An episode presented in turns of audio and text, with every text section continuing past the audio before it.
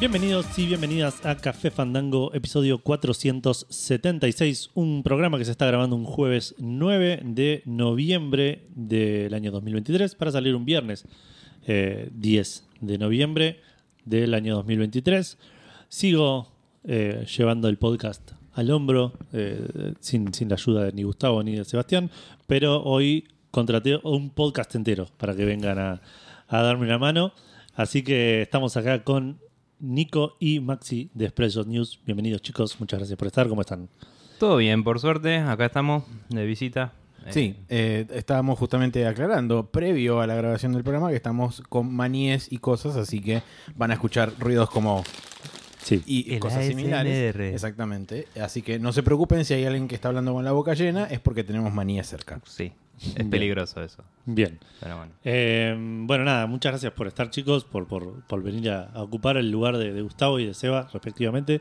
Está muy bien. Eh, La gente tendrá que decidir en sus casas, vote ahora mismo Café Fandango A para decir quién es este Gustavo y quién es Sebastián, y Café Fandango B para el, el valor inverso. Pero obviamente. acaba de decir respectivamente y primero me nombra a mí, después a, a vos, así que él dijo que yo soy Gus y vos sos Eva, lo cual es raro porque yo soy el pelirrojo. Claro, sí, bueno, no sé. Eh, arréglese el público este, correspondiente. No sé. Después cada uno puede inventar su propio headcanon. Este, Adelantándonos a lo que va a ser la pregunta de Fandango, viste que el casting de las cosas no siempre es el No, que uno no esperaría. Claro, exactamente. Nosotros somos la adaptación de Netflix de Café Fandango. Claro, Claro. exacto, ahí está. Yo soy el negro.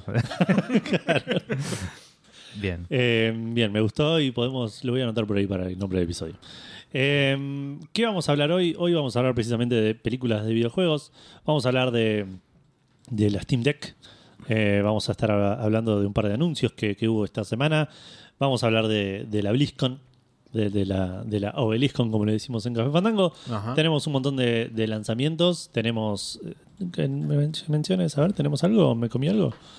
Porque no hice muy bien mi trabajo. Eh, Vos cada tanto entrabas al documento y veías que se llenaba solo y dijiste, ah, yo no tengo que hacer nada. Posta que sí, posta que hoy los lanzamientos ni los toqué y ya están completos, es, es raro. Eh, pero no, no, no tenemos ninguna mención. Sí tenemos lo que estuvimos eh, jugando, en mi caso en las últimas semanas, en el caso de ustedes en los últimos tiempos eh, arbitrario que elijan ustedes. Vamos a arrancar por eh, Gus. Ok, yo soy Gus porque me señaló a mí. Em, bien, seguimos confirmándolo, nada. Perfecto. Bien. Eh, una joyita interesante que jugué en Japón. Epa, que, es verdad, Nico no he viene mencionado. importado. No, no. Que no he mencionado porque técnicamente no es del todo un videojuego, pero tampoco no es un videojuego. Es eh, una- Pachinko. eh, más o Y te menos. agarraste cáncer de pulmón. Más o menos un, un pachinko. No, eh, fui a un, a un lugar de arcades eh, y tenían una maquinita de esas que tienen tipo cascada de monedas de Dragon Quest. Y fuimos a pelotudear y dijimos, vamos a gastar plata acá a ver qué pasa. Y sí, ya y, fue, ¿no? mm, obviamente te da fichitas que no puedes usar para nada porque apostar está mal, chicos. Claro. Pero si vas a la Y, vuelta te las Tengo un montón. No, no sé si te cambian esas, pero bueno. Em, cuestión que era interesante porque tenía una pantalla 3D con personajitos de Dragon Quest avanzando. Y eh, después tenías toda la cascadita de monedas. Y al lado tenías como un eh, cilindro que tenía como si fueran gachapo- gachapons de, de Dragon Quest. Y nosotros pensábamos que tipo te podías ganar los gachapones. Y no, era parte del juego todo.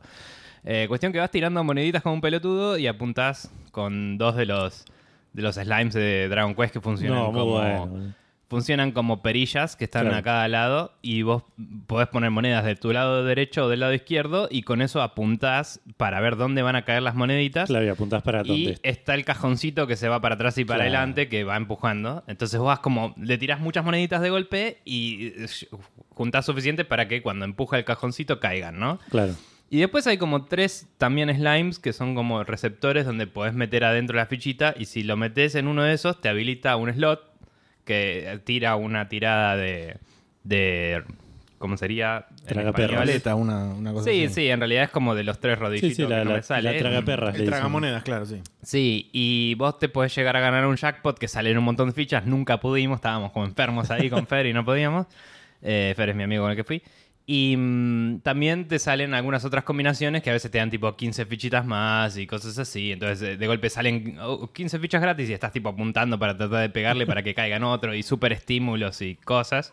Boludo. Y mientras ibas haciendo todo eso, a veces te saltaban en el en ese eh, en ese rodillo whatever, traga perras, eh, básicamente salían tres cápsulas y si salían tres cápsulas te salía uno de estos gallapons que no eran gallapón y caían en el medio de las, de las monedas y vos tenías que hacer que caiga también a donde caen las monedas y cuando cae en vez de salir por abajo para que vos puedas seguir jugando y lo tengas entraba en otro túnel re loco que lo, lo leía con un eh, NFC y aparecía como parte de tu party en la pantalla de arriba. Claro. Y como que te permitía hacerle más daño cuando te peleabas contra un boss, que cuando Bueno. peleabas contra un boss tenías que invocar las fichitas en- sí, específicamente en uno de los tres cosas donde podías disparar este Claro, sí, sí, sí. rodillo. Entonces era toda una movida Todo red de, estímulo claro, audiovisual que era tipo...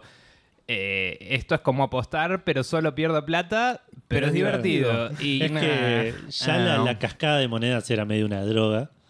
Sí. Esto es cascada de monedas con game design. Sí, tipo atrás había uno que no nos animamos, que era de Monster Hunter, que de golpe miramos y la pantalla que había se abrió y atrás de la pantalla había como una pelota medio Indiana Jones que daba una vuelta y era como, no, no tengo idea qué está pasando ahí, vamos a seguir acá. Claro. En este juego que es simple y ya lo entendimos. Lo que sí me suena que debe estar, que por un lado es recopado, pero debe ser una, una pequeña gran decepción cuando cae la bolita y decís, oh, yo pensé que me Sí, estaba por llevar sí, un sí, gallapón". mal. Eran, aparte son claramente muñequitos de verdad de Dragon Quest Claro. lindos.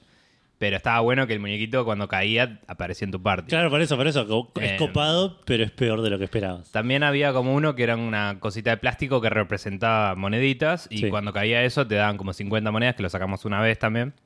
Y, mm, y llegamos hasta el boss final y nos mató ahí y podías, si metías tipo 100 yen te salían eh, 18 monedas más y con esas 18 monedas más le ganamos al boss entonces salían muchas monedas y pudimos seguir. Claro.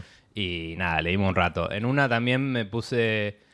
En un par de noches distintas fuimos y le dimos eso para matar el tiempo. Claro. Eh, en una también me puse después de un chabón que había básicamente roto la máquina el día anterior. Eh, y la máquina seguía medio rota y era porque el chabón le había dado el jackpot, había sacado infinitas. Claro, sí, sí.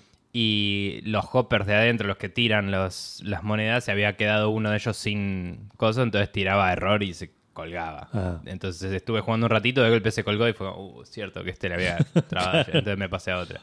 Nada, muy divertido para Muy pelotudear y, y matar el tiempo, sobre todo en comparación a muchos de los otros juegos nuevos que tienen allá en los Claro. arcades.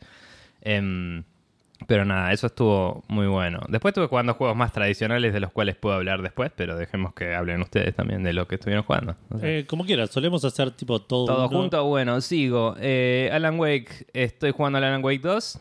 Eh, está muy bien. Eh, no es, o sea, es más de terror que el 1. Igual, si las partes de más miedito del control las pudieron llevar, yo creo que pueden llevar este juego. Solo que este juego es mucho más eso, digamos. Claro. Eh, pero el control tenía partes que metían miedo. Yo el, de- Eh, el DLC del, del de Alan Wake del control precisamente la pasé bastante mal Mm. e igual eh, tuve momentos del control base, digamos, en los cuales dije, che, Sí, es, es- tiene momentos particulares el control donde es medio como. Claro, sí, sí. Pero bueno, digamos que Alan Wake 2 es. Mientras que se tira más al survival horror, igual es un thriller, digamos. Claro. O sea, es medio una historia policial, qué sé yo, con cosas paranormales. Eh, escuché en un podcast y tiene bastante razón. Si Alan Wake era Twin Peaks, esto es Twin Peaks The Return, que es la serie que hubo 26 años después, que era sobre. Uh, desapareció esta persona hace 26 años en este pueblo, ¿qué vamos a hacer? Como, ¿De dónde estará? Y esa persona estaba atra- atrapada en un mundo paralelo y pasan cosas, y es como. Sí, es bastante lo mismo. Claro. Em, pero nada, hasta ahora jugué el... La estructura de la historia te permite eventualmente cambiar de personajes, pero empieza con un personaje, jugué esa parte y empecé eh, a jugar con el otro personaje. Entonces, apenas probé los dos. Uno es Alan, otro es eh, Saga, la, la protagonista nueva, digamos. Sí. Eh, pero nada, las referencias eh, a Control y a las otras cosas de Remedy son hermosas. Y eh, aparece Alex Casey, que es literalmente Max Payne, y me encanta. Es zarpado. Tipo, hay un momento que es increíble en el cual Sam Lake pone la cara de Max Payne Claro, sí, a sí. propósito en un momento en el que le preguntan a, a Alan Wake algo sobre su personaje. Sí. que está al lado de él, tipo está como en un talk show y le dice, che, ¿qué opinas de él como... eh, estaba en este, en este momento era Sam Lake, el actor que representa a Alex Casey, el- eh, y era, ¿qué opinas de él como Alex Casey? Y dice, la verdad es exactamente igual que lo imaginaba y pone cara de Max Payne a la cámara y es como, sí, la puta madre, qué bien. Y, mm, y usan ese momento para hacer un metacomentario de, de que medio que no les cabió una mierda a Max Payne 3, digamos. Nada, es muy, muy lindo. Y la historia es súper atrapante desde el comienzo. El principio es muy bueno cómo te presentan la situación. Eh, no quiero entrar en esa porque spoiler de una, pero, Claro. pero está muy bueno cómo se empieza la situación y después entras con, lo- con los agentes del FBI y ves la situación que acabaste de Claro. ver presentada. Y mm, entonces ya estás intrigado de cómo van a descubrir esta situación los agentes. Em, y lo único que sí, hay momentos de que- uno se pierde mucho, sobre todo en la parte que jugás con Saga, que es en el bosque, em, y, en, y en el pueblo, digamos. En el bosque es como todo muy oscuro, muy árboles por todos lados, no tengo idea para dónde ir. Claro. Y es, eh, tipo, tres pasos, mirar el mapa, tres pasos, mirar el mapa. Es Claro. como... Estaría bueno, capaz... No está hecho divertido, claro. No sé si necesito un minimapa, pero capaz que le falta un poquito más de indicaciones visuales o una opción de más asistencia de, Claro. de dónde están las bifurcaciones o lo que sea, porque realmente hay momentos que hay un camino, ah, ponele que se abre a la derecha, y si no giraste un cachín la cámara, no lo ves, porque la planta te lo tapa. Claro. Y hay un ca- recamino, no es que es tipo, no, estaba medio oculto, es tipo, eh, mirás el mapa y hay una bifurcación, miras para adelante, no hay una bifurcación, Claro, porque sí, tenés sí. que dar dos pasos más y ahí lo ves. Y esas cosas son medio confusas. Eh, pero nada, la verdad lo estoy re disfrutando, lo tengo que seguir. Eh, hoy eh, estuve dando vueltas con los dos personajes y la parte de Alan también está muy interesante. Eh, y, y nada, tengo que ver para dónde va la historia eh, y de- siempre da miedo contar demasiado de este juego porque está muy enfocado en la narrativa, entonces... Claro. eh, pero bueno, mecánicamente está muy bueno, es difícil. Sí. Eh, si lo juegas en normal es muy difícil. Estoy considerando si le bajo la dificultad o no. Por ahora veo que todo lo que me estoy topando le puedo ganar, pero es, eh, el checkpointing no es ideal, entonces te dan ganas de decir, y Claro. capaz que lo bajo y me dejo de echar las pelotas. sí, sí, en vez de seguir sufriendo.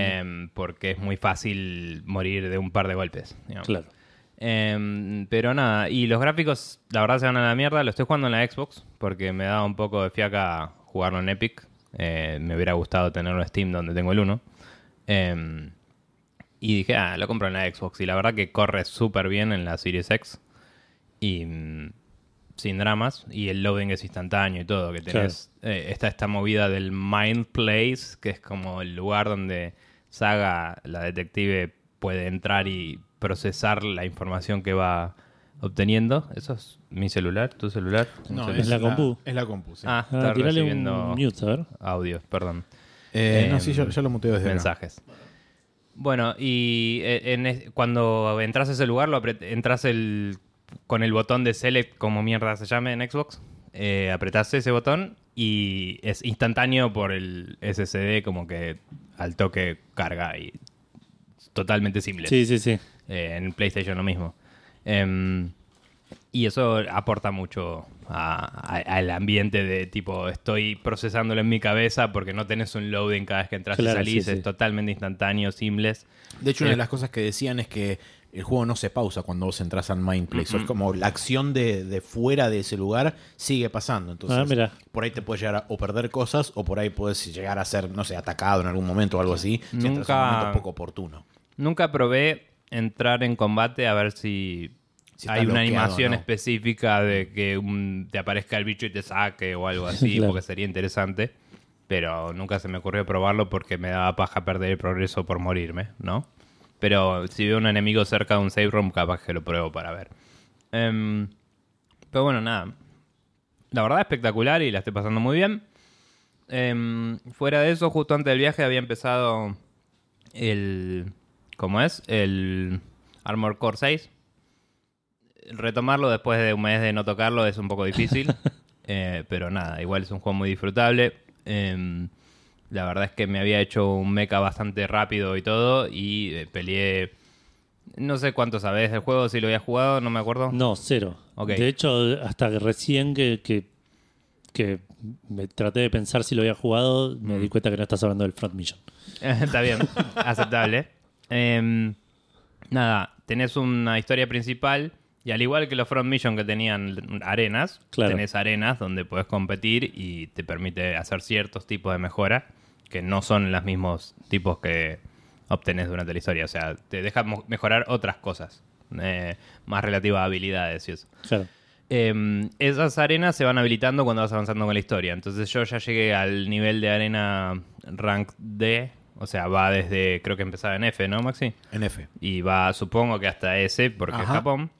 Eh, entonces ya estoy en el rank D, eh, que significa que estoy por el tercer set de misiones, digamos, más o menos.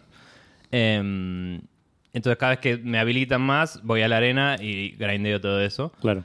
Y para hacer eso tuve que hacerme uno más tanque porque había un enemigo en particular que me estaba rompiendo todo. Entonces ahora tengo un preset de rápido, otro preset de tanque. Claro. Y, y nada, está bueno porque podés guardarte varios presets distintos, jugar con las partecitas y todo eso. Y el juego es muy permisivo porque cuando te compras algo, después lo puedes vender a la misma plata que lo compraste. Ah, ok, ok. Entonces, al Es básicamente principio- respequear, digamos. Sí. al principio respequeás todo el tiempo y después empezás a armarte la colección y decís, bueno, no, esto me lo voy a comprar para tener y cuando Claro. quiera cambiarlo lo cambio. Eh, pero al principio es medio una paja igual, Además, porque también tenés que vender en un menú y equipar en el otro y es medio Claro. un embole. Además, lo, lo que tiene de bueno el juego es que vos podés armar un build específico y guardar ese preset Claro. y después traerlo en cualquier momento. Claro.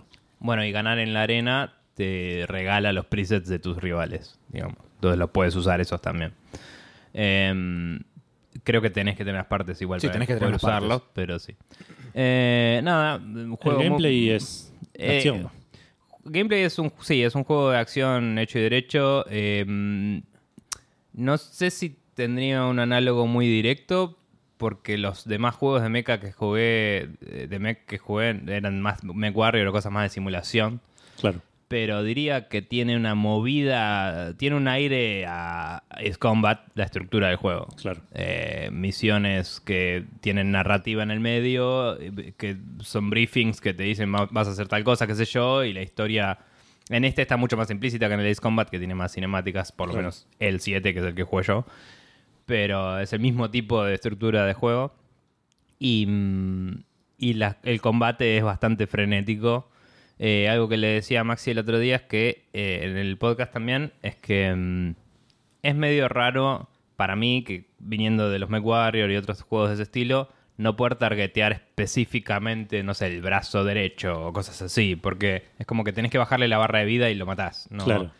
Que en un juego de mechas o de aviones o eso, en general tenés daño localizado y podés jugar un poco más con, uy, le deshabilité esto, o le rompí el motor, va más lento, cosas así en juegos de naves, ponele. Claro.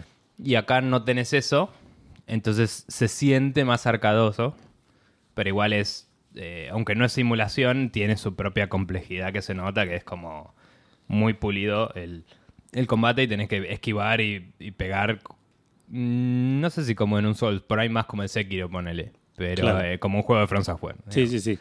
Em, nada, está resarpado. Eh, y lo, lo estoy jugando medio en tiempos libres porque estoy más enganchado con el Alan Wake.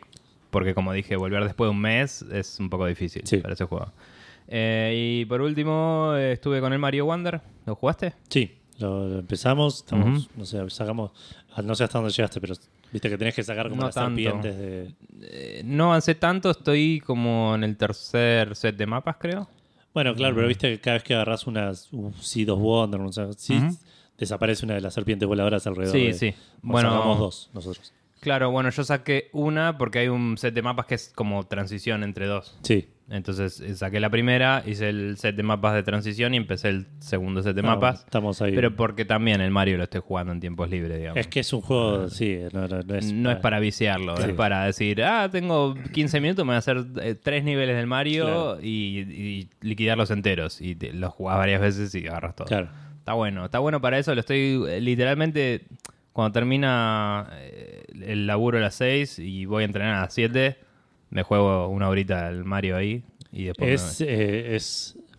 A pesar de, de lo raro que suena, eh, pues pues los juegos de Mario siempre fueron eh, muy únicos. eh, en- como la mayoría de las cosas que hace Nintendo, que le pone mucho amor a Mm. no copiar lo que ya hicieron. Pero este Mario en particular me, me da la sensación que tiene una personalidad muy única. Muy, Mm. muy. Se siente muy diferente a todo lo demás, a pesar de ser un Mario 2D. Sí, claro. Sí, se nota que es otro, otra gente al mando, digamos. Eh, dicho eso, igual cuatro de los cinco que hicieron el Mario 1 están ahí.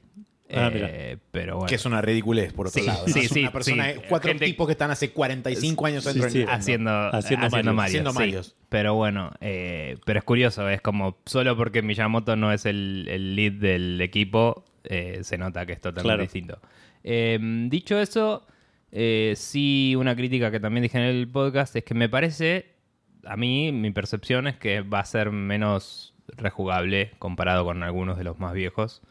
Eh, que no sé si no es una crítica que también podría aplicarle a otros Mario, si lo pienso un poco. Pero digo, nunca me voy a cansar de si estoy en la casa de alguien y lo único que hay para jugar es el Mario 1, me voy a jugar el Mario 1, me Claro. chupa un huevo. Este juego, una vez que lo gane, no sé si lo voy a querer ganar de nuevo inmediatamente porque todos los niveles tienen algo scripteado y es como Claro. que la sorpresa se fue, ya está. Sí. Eh, no que el Mario 1 me sorprenda demasiado, pero va más por el level design que Sí. por eventos scripteados. Y este juego es todo alrededor de eh, a ver qué sorpresa tiene este nivel. Sí, sí. Y una vez que ya la tuviste, ya, hiciste para el- nivel, ya está, digamos. Eh, mientras que Mario 1 y otros plataformeros de, que vienen de esa escuela de diseño, digamos, es más de por ahí optimizar qué tan rápido haces el nivel, obtener la mayor Claro. cantidad de puntos y es otro tipo de gameplay. Este Claro. que no tiene timer y no tiene muy visibles los puntos y eso es como que lo explorás distinto. Sí, Entonces, sí, sí, entiendo, entiendo. nada, me parece que es una linda experiencia que va a tener un fin y se va a terminar mucho más definitivamente para mí que otros Mario, a eso me refiero. Claro. Eh, pero nada, re bien. Eh, y bueno, y de allá de Japón me traje algún jueguito, pero no jugué nada todavía. O sea, me traje uno que se llama Natsumon, que es el 20 aniversario de Boku no Natsuyasumi. que Ah, ese que ahora anunciaron que sale en Occidente por primera vez. Sale una traducción de fanáticos del 2. Ah, ok, ok. No sé si este va a salir en Occidente, capaz que no, no leí una noticia. No, no, no, ese es el 2. Ok. Pero no sabía que era de fanáticos, pensé que era oficial. No, no, fue para, para emulación y están todos al palo con eso porque Claro. es un juego famoso em, y muy japonés. E- Es, un juego que digamos que es como Yakuza for Kids. Porque es como eh, la vida de un nenito en sus Claro. vacaciones de verano en Japón, entonces tenés... O, o me- es medio también Shenmue, ¿viste? Es como esa movida de... Claro, sí, sí, del, del, itinerario. Claro, todos los días haces algo distinto, qué sé yo, y según todas las cosas que haces, tenés distintos finales. Si querés, te recomiendo después un video de 6 horas de review del primero. Dale. y, y nada, está buenísimo. Eh, pero bueno, nada, de cualquier forma me compré ese para practicar japonés, lo jugué un ratito, más o menos bien el diálogo, pero el texto tiene un montón de kanji y es como, bueno, ya veré cómo lo, lo encaro. Eh, y no lo empecé, pero me compré el Pokémon Soul Silver de DS en cajita. Bueno. Estaba como un cuarto de lo que lo vi acá en Mercado Libre. eh, también sin el Pokewalker que me chupa 700 juegos, así que no, No, gracias. Pero lo vi a un precio pagable y dije, lo pago y me lo compré. Eh, así que tengo ese juego para jugar también, para practicar Sí. japonés. Que, a ver, hace mil que tengo el Red y tengo el Green Leaf y no jugué ninguno de los dos.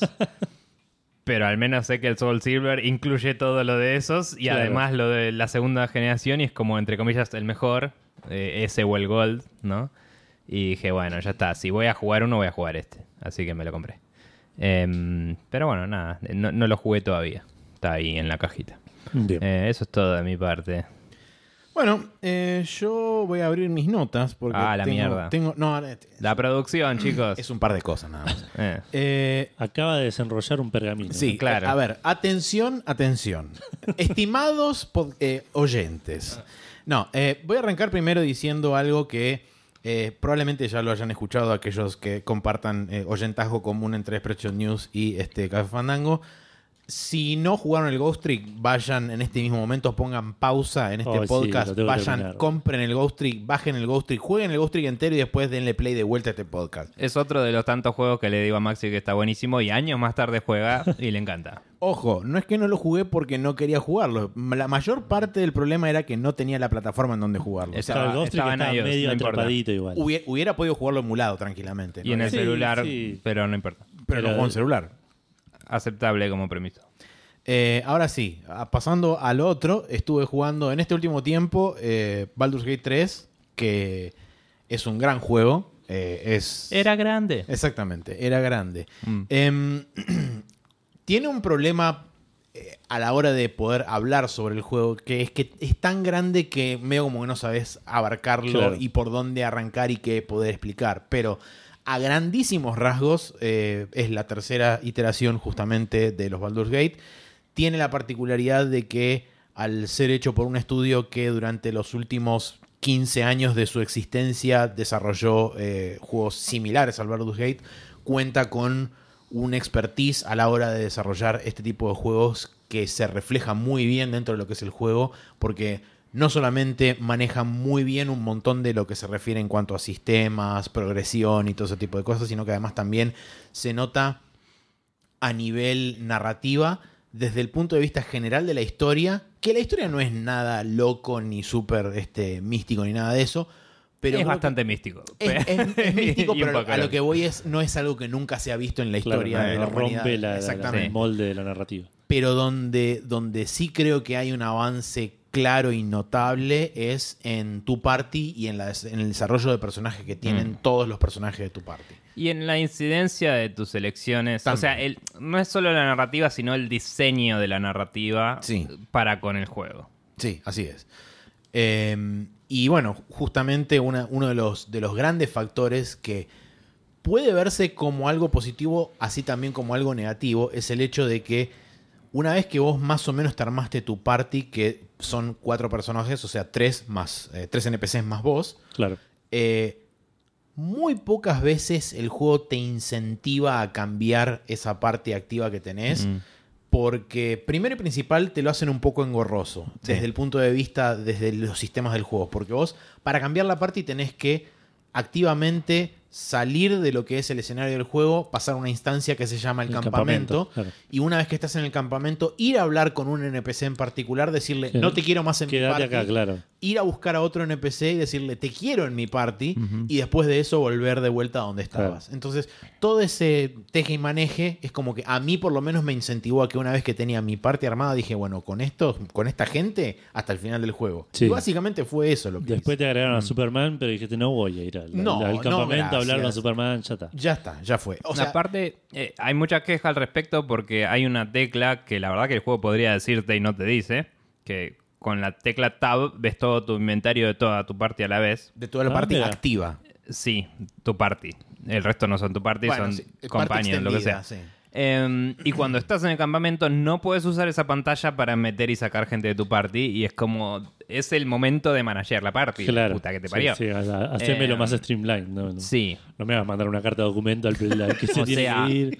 es muy lindo cuando un juego te hace todo diegético in-game, qué sé yo, pero también es muy lindo cuando el mismo juego que hace todo diegético también te deja usar un menú que te ahorra Claro. 20 minutos. Sí. Tipo, Este, y bueno, gracias a eso también, por eso digo que puede ser algo visto como positivo tanto como negativo, porque gracias a eso yo, por ejemplo, pude explorar básicamente el arco narrativo de tres NPCs eh, y que justamente te llevan a través de un viaje y que te acompañan durante, todo el durante toda la, historia y tienen sus altibajos, tienen sus momentos este, no, problemáticos no desde el punto de vista de cómo están contados, sino problemáticos desde el punto de vista del conflicto del personaje. Em, entonces, todo ese, esa, eh, todo ese viaje que tenés con tu party está zarpadamente bien hecho. Personajes están ma- me- magníficamente escritos. Eh, el voice acting es excelente desde Sí. todo punto de vista. El hecho de que todas las fucking voces, desde el NPC más choto hasta el malo principal, absolutamente todo tiene voiceover. Entonces, eso también ayuda un montón al pacing en general del juego. 104 actores de voz creo que dijeron que Sí, una, una bestialidad, una Mm. ridiculez absoluta. Y algunos hacían tipo de voces de animales, porque Sí, podés hablar con claro, animales, claro, entonces era tipo, bueno. Eh, Entonces, y además tenés también la posibilidad de que al ser un juego donde tus acciones o tu falta de acción, como así también el hecho de depender de básicamente el destino de los dados, hacen que vos puedas tener básicamente múltiples playthroughs que sean completa y absolutamente Claro. diferentes. No solamente porque también vas a tener la posibilidad de rodearte de otra gente totalmente diferente. Claro, sí, sí. Eh, entonces, y además está la opción esta de- del Dark Urge, que me dijeron que también que te cambia El- completamente el El juego. Dark- eh, lo recomendado para aquellos que no lo jugaron todavía, lo recomendado es que no empiecen a jugar con el Dark Urge porque eh, está bueno poder explorar todos los sistemas porque Claro. el Dark Urge medio como que te mete en un camino, no te digo súper específico, pero que te lleva medio este, a través de te justamente... limita a ciertas te, cosas. te claro. limita a ciertas cosas y es como que te activamente te invita a tomar una decisión más en particular por sobre las demás. Tiene su propia historia de main quest. Claro. O sea, todo el, todo el mundo progresa de la misma forma que en la, Claro, que en la narrativa normal. Pero si vos estás en Dark Urge, tenés que ver con ciertos personajes automáticamente. Entonces, Claro. en momentos clave del juego, vos ya está predecidido que vas a interactuar distinto Claro. que en las playthroughs normales. Claro, según lo, lo que entendí de lo que me contaron, como que vos empezás el Baldur's Gate normal y como todo JRPG sos un X, digamos, que, que a- tu, tu- tu historia y tu injerencia en el mundo empieza en el momento que empezás el juego. Sí. Y con Dark Urge medio que vos ya existías en el, en el mundo del juego. Eh, medio que tenés un destino pre- predeterminado que tiene que ver con eh, ciertas cosas que pasan en la historia que no puedo decir, pero Claro. entonces, como te digo, te encasilla en... O sea, en conversaciones, si salta eso a la luz, es como que ya Claro, eh, la narrativa te va a llevar para otro lado. claro. Eh, algo interesante que hicieron, perdón, Maxi, que sigo interrumpiendo, es que el principio del juego, ya que decís que sos un chabón cualquiera, eh, habían sacado, si jugabas de ID de lápiz y papel, habían sacado un modulito que es justo anterior del juego. Entonces, si vos jugaste ese módulo, puedes mira. crear tu personaje y empezar a Baldur's Gate como siguiendo esa historia que jugaste con tus amigos. Ah, mirá que loco. Pero bueno, está bueno. Bueno, eh, después otra de las cosas que estuve jugando, que este es medio el juego pasatista del momento, porque lo utilizo cada rato este cuando no, o no sé qué jugar o tengo un tiempo relativamente corto eh, como para meter un juego grande o algo así. Sigo jugando Euro Truck Simulator 2 para Está aquellos que les- no les sorprende. Eh, dato aparte, hace poco salió el último DLC, que es el DLC de los Balcanes, o sea, toda la zona de este, Serbia, Montenegro y toda esa movida. Eh, y nada, agregan ese lugar y es como, bueno, hay que ir a explorar ese lugar porque hay que llevar mercadería. Esta, esta la mercadería no se mueve sola. Así que estoy ahí yendo con mi camión de acá para allá. Este, ya tengo una, una empresa. Es, un, es uno de los, entre comillas, muy grandes problemas que tiene el juego que la parte de simulación del camión está muy bien hecha, pero vos a la vez podés armar tu empresa y tener camiones y qué sé yo. Y todo lo que es la parte de management es medio como una cosa así que Barato, está- claro, sí. Está puesto porque hay que ponerlo. Claro, estás mirando un Excel y nada más. Exactamente. Y además, una vez que pasás un cierto umbral mínimo de tipo tengo cinco choferes y que tienen más o menos un nivel para poder llevar mercaderías de un punto A a un punto B a una distancia relativamente larga, es como que la plata llega sola. Claro, como una mínima eficiencia de, de manejo ya lo- lo- Exactamente, lo- tipo, imprime plata. Entonces es como, bueno, ya me puedo comprar de 6 millones de cosas y todo ese tipo de Eh, cosas. Esas son las cosas que se mejoran cuando le pones una gallina al juego y le decís, Exactamente. esta gallina va a ser tu mejor chofer. Sí. Y esas cosas que hace el Yakuza todo el tiempo. Tal cual. Y es como, sí. Este, así que nada, estuve jugando un poco más de, de eso de Truck Simulator y lo que tengo así como entre comillas plato fuerte es que en este eh, en el último arranque de capitalismo brutal que tuve este, debido a que se venía la dolarización de Steam, Sí. eh, me compré varias cosas, entre ellas cayó el Viewfinder, que Ah, para aquellos que no lo conocen es un juego en primera persona donde eh, básicamente es un juego de puzzles, Sí. donde Un vos portal like. es un portal like. Eh, vos con, eh, estás en una suerte de simulación donde vos podés tomar fotos que Sí, hay, lo vi. hay tiradas por ahí y vos esa foto la podés poner en una parte en el mundo y esa foto se, tra- se transforma en parte del escenario desde la perspectiva que vos lo estás viendo. Sí, sí, lo- me- me- vi un video en YouTube que contaba un poco cómo funcionaba, me rompió la cabeza. Es muy bueno. Los puzzles están muy buenos. Hay puzzles. Lo que tiene particularmente de bueno es que cada uno de los niveles por donde vos vas avanzando es como que tocan una mecánica o dos y es como que le dan un par de vueltas de rosca y después pasan a otra cosa. Claro. Nunca ninguna, ninguna mecánica en particular es como que vos sentís que está sobreutilizada o que se siente que está, digamos, eh, exprimida al mango. Claro. Es como que siempre hay momentos en donde te quedás con las ganas de decir, puta, pero hubiera estado bueno que quiero lo usaran un resolver poco más más. Claro, con esto, exactamente. claro. Quiero hacer más cosas con esto. Mm. Porque cuando vos arrancás, la primera este, opción que te dan es, hay fotos y vos con esas mismas fotos que están sacadas de diferentes ángulos, de ya sea el escenario en donde vos estás u otras partes de otros niveles, y vos las vas poniendo para, la idea básicamente es pasar, eh, llegar desde donde vos iniciás el nivel hasta un punto eh, de finalización que es como una suerte de teleporter que te lleva al próximo nivel. Y cada, cada uno de estos niveles tiene una cantidad... em, arbitraria, porque no, no son iguales, tipo, el primer nivel creo que tiene 5 puzzles, el segundo tiene 7, el tercero tiene 2, Claro. y así. Eh, te lo van variando. A la vez, en el interín te van contando una historia y qué sé yo. Y acá es donde voy a estar de acuerdo con la gran mayoría de las reviews, donde para mí la historia no es que está necesariamente mal, pero el problema es la forma en la que te, te, te cuentan o te narran esa historia. Vos tenés básicamente una suerte de handler en el oído que te está hablando constantemente y tiene el típico libreto Marvelita donde te está este, haciendo jodas este, y está Claro. hablando medio de forma este, socarrona todo el tiempo. Es tipo, Claro. ah, mirá, qué loco, pudiste doblar la dimensión. Wow. Claro, sí, sí. Es tipo, no, no hagas eso. Basta de hacer eso. I guess that happened. Exactamente, es exactamente ese tipo de cosas. Eh, y una de las, gracias a Dios, una de las cosas que te permite hacer el juego es básicamente bajar el volumen del voiceover. Ah, mira. Eh, Y entonces- disfrutar los puzzles. Y disfrutar los puzzles. Mm. Em, Tenés subtítulos para el voiceover igual. Por tenés subtítulos por si algo. querés leerlos, vos Mm. podés activarlos y desactivarlos también. Claro. No, es, no es ningún problema. Ahora, aunque me parece buena descripción Marvelita para decir ese tipo de comedia, hay que dejar en claro que este tipo de juegos en particular que se inspiran en Portal tratan de pegarle el humor del Portal y fallan por mucho en Es general. muy- y es muy difícil. El, hum- eh, Porque Whitley era un personaje que te hinchaba las bolas todo el tiempo, pero estaba súper bien escrito. Claro. Sí, eso es cierto. Mm. Eh, otra de las cosas también que tiene es que vos entre medio de los, de los, entre comillas, niveles normales tenés lo que ellos llaman challenges. O voy a tomar un poco de agua porque me estoy atragantando con el maní. Bien, vamos a hacer tiempo mientras. Sí. Eh, ¿Cómo andas, Edu? ¿Todo bien? Todo bien. Yo, por suerte, acá grabando un podcast. Ah, me parece. Ahora sí.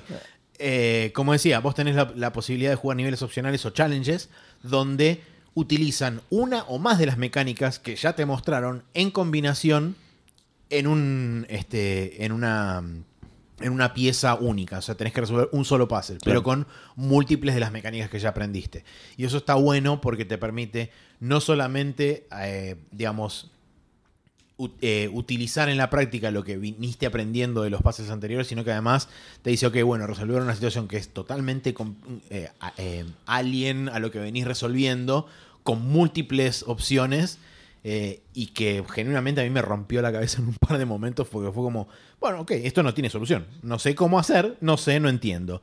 Y después te vas un rato, volvés y decís, claro, soy un pelotudo, hay que hacer esto acá, poner la foto ahí, y es como que es el típico caso de, por lo menos por lo que he escuchado de ustedes, donde eh, el desconectarse de una aventura gráfica y volver dentro de un rato te libera la cabeza lo suficiente Sí. como para decir, ok, bueno, acá está la solución. Fluyeas y Fun- volvés. Exactamente, funciona de forma extremadamente similar. Tienes que consultarlo con la almohada, se Eh, dice. en- Claro. Exactamente.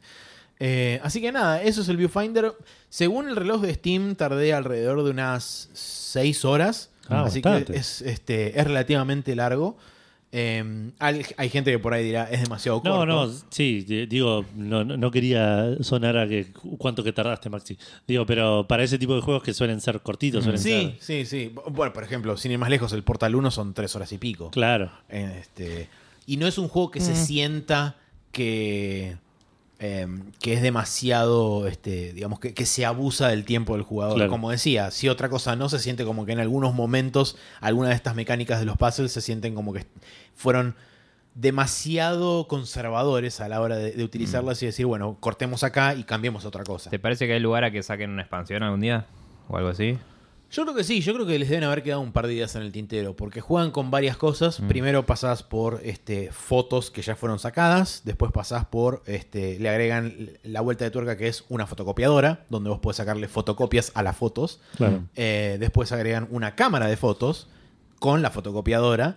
Y después a lo último tenés, por ejemplo, estructuras donde vos cuando sacás la foto no figuran en la, en la imagen. Ah, mira. Entonces tenés que empezar a pensar, ok, bueno, de qué forma este, podés acomodar las cosas y qué sé yo, em, para que justamente cuando vos o necesites sacar la foto, porque además también otra de las cosas que hacen es que vos en un momento hay niveles donde vos tenés la cámara de fotos y hay niveles en donde hay una cámara de fotos estática en el nivel que está apuntando hacia un lugar específico y vos podés tipo sacar la foto de algo que ves ahí y en otros niveles más avanzados tenés la típica de apretás el botón y tiene un timer que va descontando hasta cero, entonces vos te, o tenés que o armar algo o pararte vos ahí o hacer alguna cosa al respecto para después utilizar esa foto en otra parte.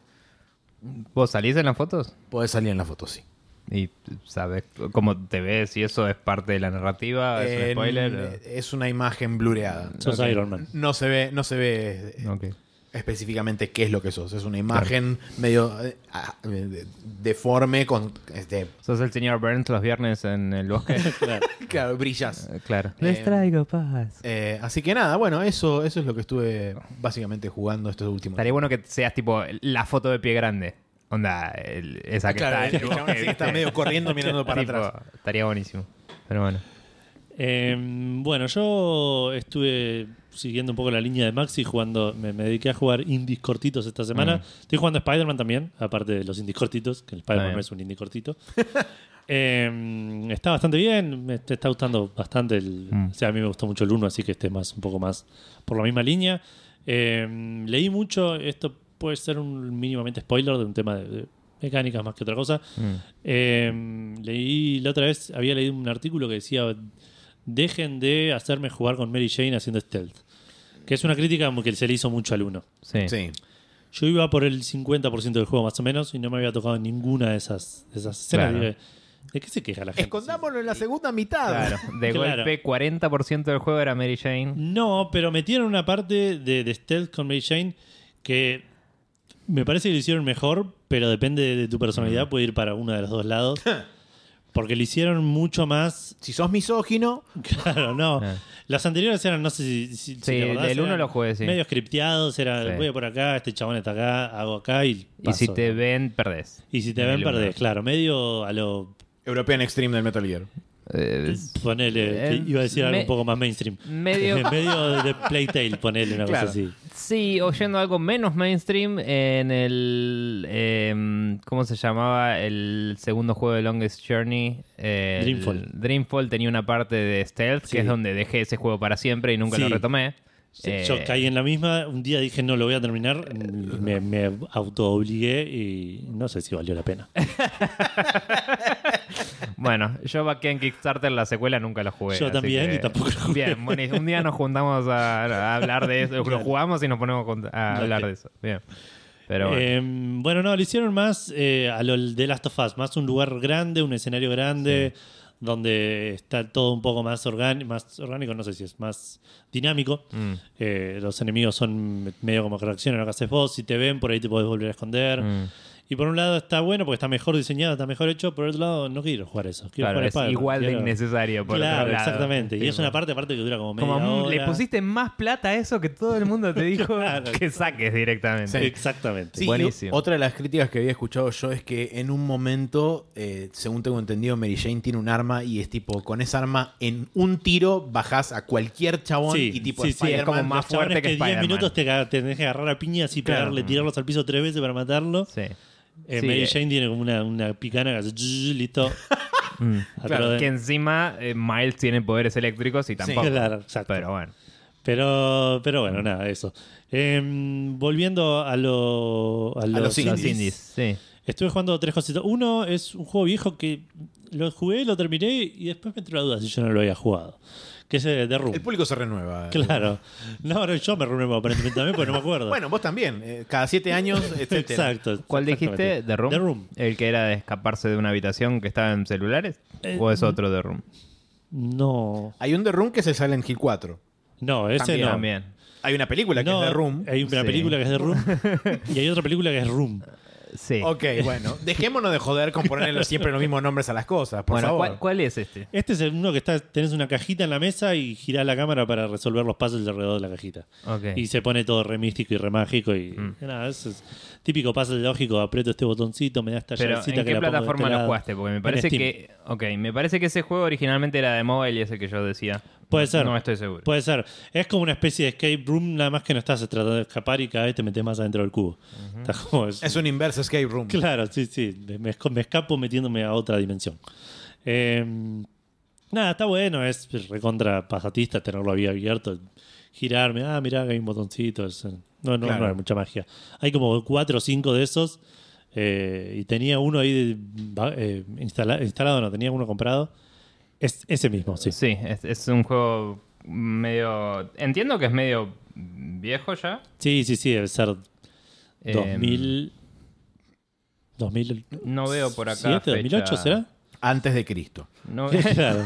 no veo por acá la fecha, pero bueno, lo estoy viendo en, el- en el store de Android. Y se tenían y que divertir con las- eso en esa época. Claro, una no, caja en una habitación. De y aquella era la única, el único divertimento. claro. Eh, mínimo hay tres y uno llamado Old, Sin- Old Sins en, el, en, los en el store de Play.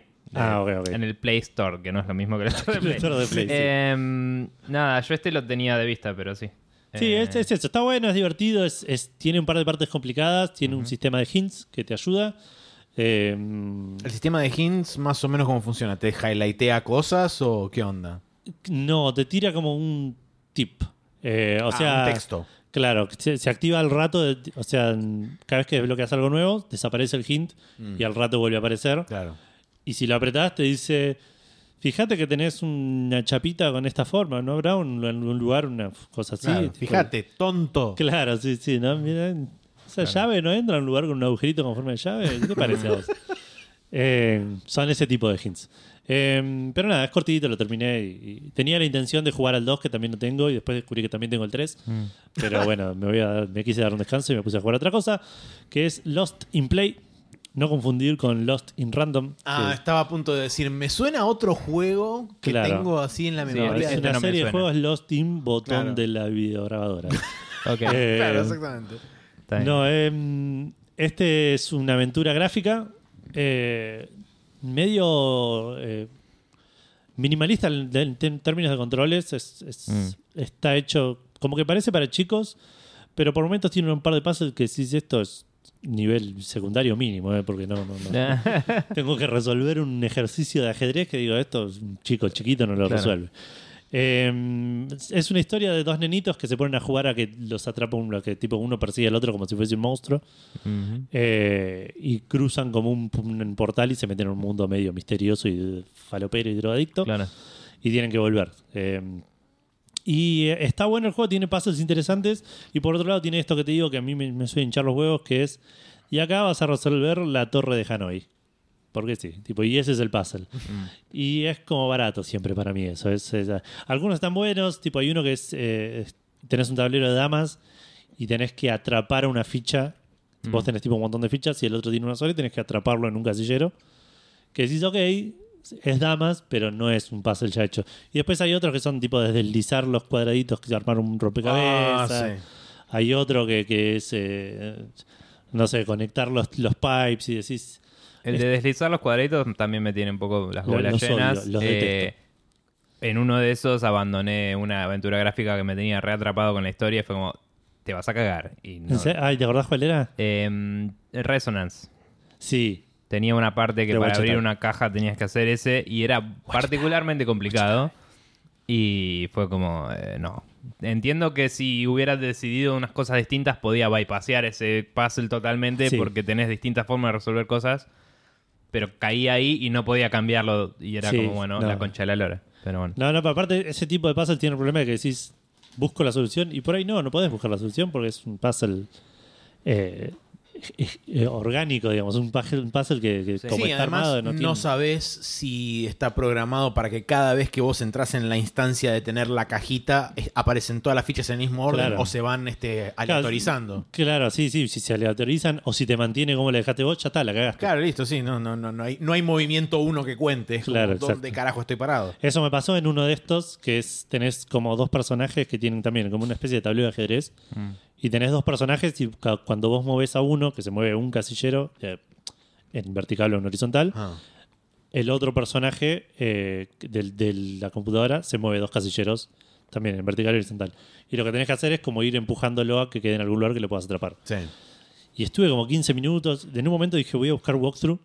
Porque no puedo, porque encima el- eh, t- también tiene hints el juego. Pero cuando te usas los hints, como que te tira una onda medio. Lo puedes resolver por acá. Tipo, el hint que me tiraba para este dice: Si pones a la minita acá, lo puedes resolver. Tipo, si pones a uno de los dos personajes en este casillero, lo vas a poder resolver.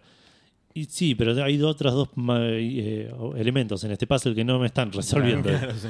Eh, busqué tipo al- algún walkthrough si me decía más o menos cómo hacerlo y, y no, ni- ninguno decía, tipo, no, tenés que hacer esto, era como... Mm. Lo terminé medio sacando de casualidad, estuve al borde de dejar el juego con ese puzzle. Después hubo otro que también, que, que- que era un puzzle medio de, de- de medio matemático, que por ahí, que esto es lo que te digo, por ahí es medio para chicos, ¿no? Digamos Claro. donde el, el hint me decía, "Lle- cuando llegues a este punto, o sea, mínimamente tenés que pasar por este punto. Y como que yo llegaba a ese punto y digo, está bien, pero el resto del puzzle sigo sin saber cómo, Claro. cómo resolverlo. Y sé si lo pude buscar. si bueno que te dé otro solución. hint cuando llegaste a ese punto. Claro. Pero bueno. Eh, creo uno lo tuve que skipear, no me acuerdo cuál era, que me dio la opción de skipear. Dije, listo, gracias, nos vimos. Pero que algunos sí y otros no. Algunos sí, otros no. Sí, no sé qué, en, qué se, en qué se basa. La gran. eh, el playtesting dice que es difícil, tipo, bueno. claro, un botoncito poner un skin, ahí. claro. Pero Porque ni siquiera era por tiempo, porque te digo, este último que de, de- de mover a los chaboncitos, estuve 20 minutos, media Qué hora ahí, sí. Sí, sí, no. Eh, Capaz estaban demasiado Lost in Play estos pibes. Sí, bueno. sí, sí, puede ser. Too El- lost in play. El Claro. tema del el, el- el juego se ve hermoso, es re gracioso, tiene una animación eh, bellísima, es todo dibujado a mano, digamos. Bien. Eh, es muy de comedia. eh, de vuelta, la comedia es por momentos para chicos y por momentos que a una persona grande también te causa gracia por cómo se comportan algunos personajes. Eh, tiene un por de momentos medio, de- de- como dije antes, medio drogadictos. Eh, lo terminé, no es muy largo, 3-4 horas me habrá durado. Eh, y me, me- me gustó. Ese- Fuera, por, el- fuera de esos puzzles particulares, me parece que es un juego muy, muy disfrutable. eh, así que lo, lo- lo recomiendo bastante. Y eh, por último, estuve jugando un juego llamado Full Void, que lo voy a describir como una mezcla entre Prince of Persia y Dragon's Lair. Ok. Ok. Eh, es un juego que tiene mucho de esto de eh, of Rescatar princesas. De rescatar princesas, claro, y, Y, animas- y animarse. y animarse. No, eh, tiene un, un gameplay muy a lo Prince of Persia, muy a lo. eh, que Prince of Persia no era tan as- tan no, no lo recuerdo yo tan así, pero este es muy cuadriculado, muy cada movimiento donde parás Sí, paraste en- así. en, una El cuadrícula. Of Claro, pero era así. cuando, lo- cuando me lo puse a comparar, digo, claro, el Prince of Persia también tenía Mm. un- una cuadrícula de movimiento. Lo que pasa es que el Prince of Persia tenía inercia, Claro. entonces te Este disimulaba eso. Porque no es que cuando parabas, paraba en el slot donde estabas, sino No. que seguía de largo y frenaba el siguiente Pero de una forma que parecía orgánica. Claro. Pero era el mismo forzado, pero con un Claro. más. Este tiene una cosa así también, pero se nota un poco más la Mm. cuadrícula eh, de, de lo que estás haciendo. Eh, sos un pendejito en un mundo donde las máquinas como que dominaron. Estamos en un apoca- apocalipsis eh, de robots. Eh, arranca el juego y ya te está persiguiendo un robot y está todo mal, te alcanza y te moriste, digamos. Es, Ah, ok. Dale, buenísimo. Es eso. Eh, y tiene muchos de esos momentos. El juego está dividido en, en situaciones donde tenés que, eh, de manera precisa, porque no, no tiene mucho plataformeo de, de habilidad, sino de, de precisión de movimientos y de, de velocidad. Eh, tenés que resolver algún momento. De hecho, el- una de las primeras cosas que me pasó es que estás en, como en una cutscene subiendo un ascensor y se levanta un robot y te arranca así la cabeza, tipo, y te moriste. Dale, buenísimo. ¿Y el Quick y, Time Event? y claro, el Quick Time Event no está, no existe, digamos. Tenés que vos apretar para abajo y agacharte Ok. Ah, y, y resolviste el puzzle ese, digamos. Ok. Entonces ahí es como que digo que es, por momentos son puzzles con mecánica Prince of Persia donde tenés que apretar este botón, que baje esta plataforma, trepar, no comerte el- el- la llama que te quema la cabeza. Eh, y por momentos tenés esas partes donde tenés que escapar de un monstruo, ponerte en algún lugar en un punto específico, reaccionar en una cutscene. Eh, Y en esas cutscenes, o sea, en todas las cutscenes vos podés hacer algo. No en todas, no. ¿Y Eh. Cómo te comunica que hay una interacción? Porque Te morís y porque te morís y arrancás un toquecito antes. Es- Eso es medio choto. en esas partes es bastante eh, poco castigador. Sí, digamos. eh, aprender por error no es el mejor método de aprendizaje. Estaría bueno que al menos hubiera un icono que muestre que tenés el control claro. y vos decidís qué acción No, tomar. no. Si lo diseñan bien, lo vas a entender, Claro. digamos. Pero No, no, no, esto es, esto es per- perdiste y Claro. estás de vuelta ahí. De hecho, la primera que me pasó eh, no fue tan permisivo, porque perdí y me, me apareció en dos o tres pantallas atrás, digamos, que es donde resolví el último puzzle. Que fue nada más recorrerlas igual, no es que tenía que resolver algo más. Pero sí, fue como, pero ya era para Ya es mandarlo paja. a Llego ahí digo, ¿y qué ahora que aprieto para abajo, para atrás? Mm. Y apreté alguno y él funcionó y, y pasé, digamos. Claro. Eh, pero sí, de- el juego es muy cortito, me duró tipo una hora y media, dos con toda la furia. Se ve re lindo, las animaciones están re lindas, la historia está buena, eh, Mm. es simple, sin texto, sin diálogo. Sos un pendejito que está tratando de encontrar a, a alguien y, se termina cuando resolves ese problema, digamos. Mm. Pero es muy lindo estéticamente, es un pixel art muy cuidado eh, y, y- y de vuelta, muy bien animado, muy que, que parece rotoscopía, dudo que haya sido rotoscopía. ¿Cómo se llamaba, dijiste? Full Void. Full Void. Me, me suena, pero no, no lo tengo. Lo, lo, lo agarré también en, en una en frenesí, de, se me van los dos pesos en Steam, tipo, y- Claro, sí. Sí, todos yo en- sigo todos los días, estoy mirando y algo va entrando. claro, sí, todos sí. entramos en esa desde el momento en del, del anuncio y estamos como medio en alerta extrema buscando El- nuestra el Steam va a decir, che, ¿cuánto vendí? Digamos que va a venir muy Cancelemos bien. todo, claro. Va a venir muy bien el aguinaldo para pagar este mes de Sí, tarjeta, es sí. lo que vamos a decir. Sí, sí, sí. Totalmente. Pero bueno. Em, y eso es todo lo que estuve jugando esta semana. No, esta semana salió en el Football Manager, eh, zafaron de que no estuve jugando porque No te iba a dar bola igual, así que. No, está bien. Eh, no, pero porque salió, pero estoy esperando que salga el- un parche que le suelen hacer a la base de datos que agrega la Liga Argentina bien completa. Eh, así que hasta que no salga eso no lo quiero empezar porque me voy a meter en una campaña que, que no es lo que Que quiero vas a empezar. abandonar. Claro, exactamente. Eh, suelo jugar al, jugué a la beta porque lo precompré, digamos. Y ahí arranqué una campaña como para testear un poco el- el- las aguas. Pero esa la, la voy a dejar así, siempre suelo hacer eso. Eh, pero eso es todo lo que estoy jugando. Vamos a ver si me acuerdo de todo lo que jugaron ustedes. Nico, estuviste jugando al eh, Dragon Quest Cascada. Al, Sí, al como se llame, sí. Casca Lo Dragon iba a Quest. buscar en, en internet y colgué, pero sí. Casca Dragon Quest. Está muy Eh, El- estuviste jugando el Yakuza para nenes. Sí, apenitas, Natsumon, sí. Natsumon. Eh, ¿Qué más estuvo jugando, Maxi? No me acuerdo. El, Armor Wake Core, 2, el Armor sí. Core y el, El Alan Wake el Alan 2 Wake 2 y el y Super el Mario Wonder. Mario, sí. Bien. Eh, y vos, Maxi, estuviste jugando el, el, el Ghost Trick. Clock Trick iba a decir, no sé qué es eso. Ghost El, Trick. el primo. Claro. Ghost Trick. Eh, estuviste jugando. Eh, Vamos, vamos, que ahí viene. ahí algo que yo jugué también. Sí, exactamente. Que está una party. estuviste jugando al gente. Viewfinder y estuviste jugando. La party con gente y el escenario y este narrativa y dragones y Dragon. Quest en cascada. Ah, no, ese. no, Baldur's Gate. Baldur's Gate 3. Baldur's Gate 3, ahí está.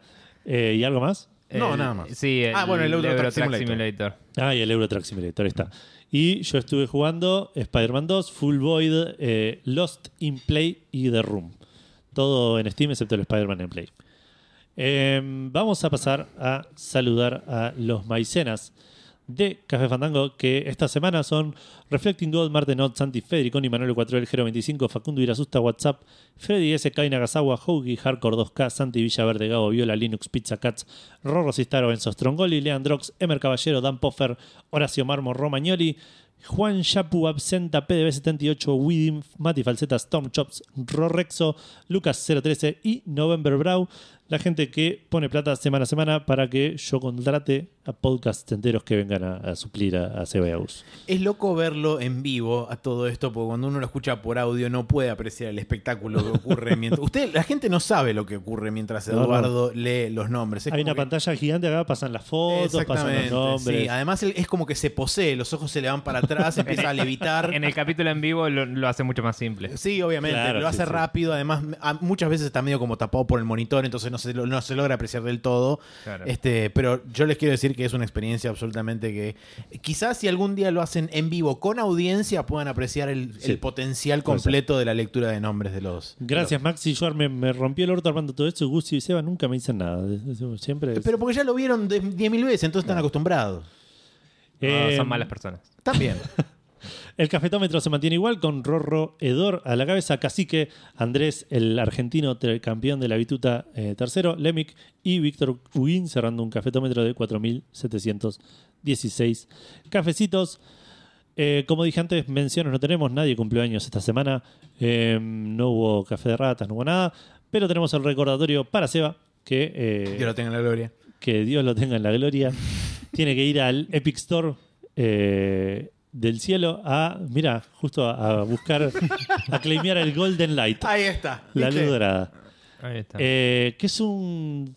Lo vi, las fotos, y dije, "Ah, es un FPS. Cuando vi la descripción, lo describen como un survival horror FPS prop hunt roguelike.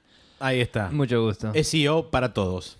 Claro. Es un juego de, de un FPS, como dice acá, tiene elementos roguelike, es medio de comedia oscura. Sa- ¿Sabes lo que es un prop hunt, no? No. Eh, eso viene de el, el- el Garry's Mod de Half-Life, ¿viste? Sí. Eh, era un modo de juego multiplayer que eh, vos podías hacer clic en un objeto del escenario y convertirte en ese objeto. Ah, mira. Y después tenías que ir y esconderte. Y eh, después los otros jugadores, ha- había un jugador que tenía que ir y buscar. Entonces, eh, no sé, te convertías en sillón y te ponías en un lugar donde tenga sentido que haya un sillón. Claro, sí, sí, no en el capaz baño. te pero- pasaba de largo. Claro. Y después, no sé, capaz te convertías en otra cosa y te movías, ¿viste? Y como que el prop hunt es un modo de ahí que en otro juego fue siendo adoptado. Claro. Entonces, en un juego de terror eh, tiene mucho sentido. De hecho, en el Prey de Bethesda, que Sí. es un survival, eh, no, un, ¿cómo se llama? esto? Immersive Sim. Immersive Simulator de estos, eh, tipo el System Shock y todo eso. Deus Ex. Eh, tenía mucho sentido porque Los de mimics golpe veías, claro. claro. dos tazas y era como una era un alien y saltaba a tu cara del golpe y era como, ah, dale, buenísimo.